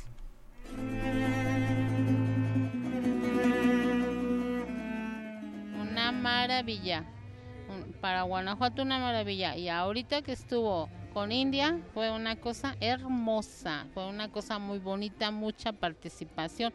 Hace muchos años el festival no estaba como estuvo ahora. Con mucha gente, mucha afluencia, muy bonito, muy respetuoso, muy poca borrachera, que es lo que la gente no le gusta. Estuvo muy, muy bonito. Nosotros que hemos vivido aquí muchísimos festivales, este es uno ahorita en muchos años de los mejores. pero sí se debió mucho a la participación de India. Venía con muy, muy buena vibra. Mira, nada más lo único que te puedo decir es que, bueno, el festival es algo que hace crecer mucho Guanajuato, le da mucho realce. Desgraciadamente tiene unos de unos años para acá que ya no es el festival cervantino que se inició, el festival que era de, de cultura.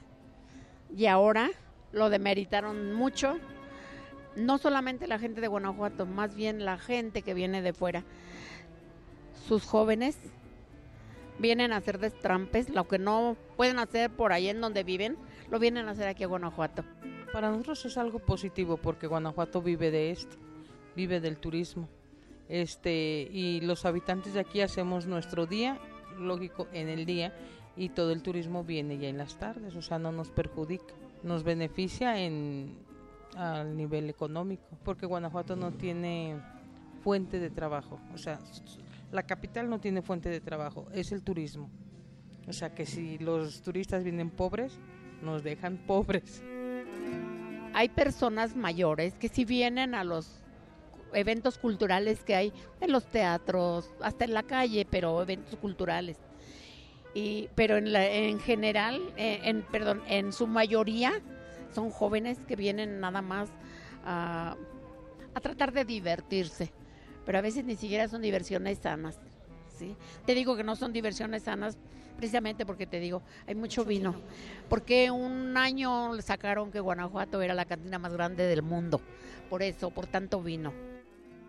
Yo sí, yo estoy grande, pero a mí me gusta mucho este tipo de cosas, como ves. Bienvenidas todas las voces a primer movimiento, todos estos comentarios, para dar también un poco de color de lo que ocurre en festivales como estos. Gracias a todos los que hacen comunidad con nosotros, a todos los que nos escribieron, nos llamaron. Nos escuchamos mañana. ¡Ay, no! ¿No? ¿Ya no? No, no, Uy, Nos no. escuchamos Uy, el uy. lunes, Luisita, por favor. Nos, nos escuchamos y nos vemos el lunes de 7 a 10 de la mañana en el 860 de AM, en el 96.1 de FM y en www.radio.unam.mx. Gracias a todos los que hacen posible este programa. Gracias, jefa de información, Juana Inés de esa. Si nos escucha mañana, preocúpese, ¿eh? No, Sí. Vaya, no. cuénteselo al médico. No, hombre. Sí. Gracias, Miguel Ángel Quemain. Eh, hasta el próximo lunes. Esto fue Primer Movimiento. El mundo desde la universidad. Radio UNAM presentó Primer Movimiento. El mundo desde la universidad.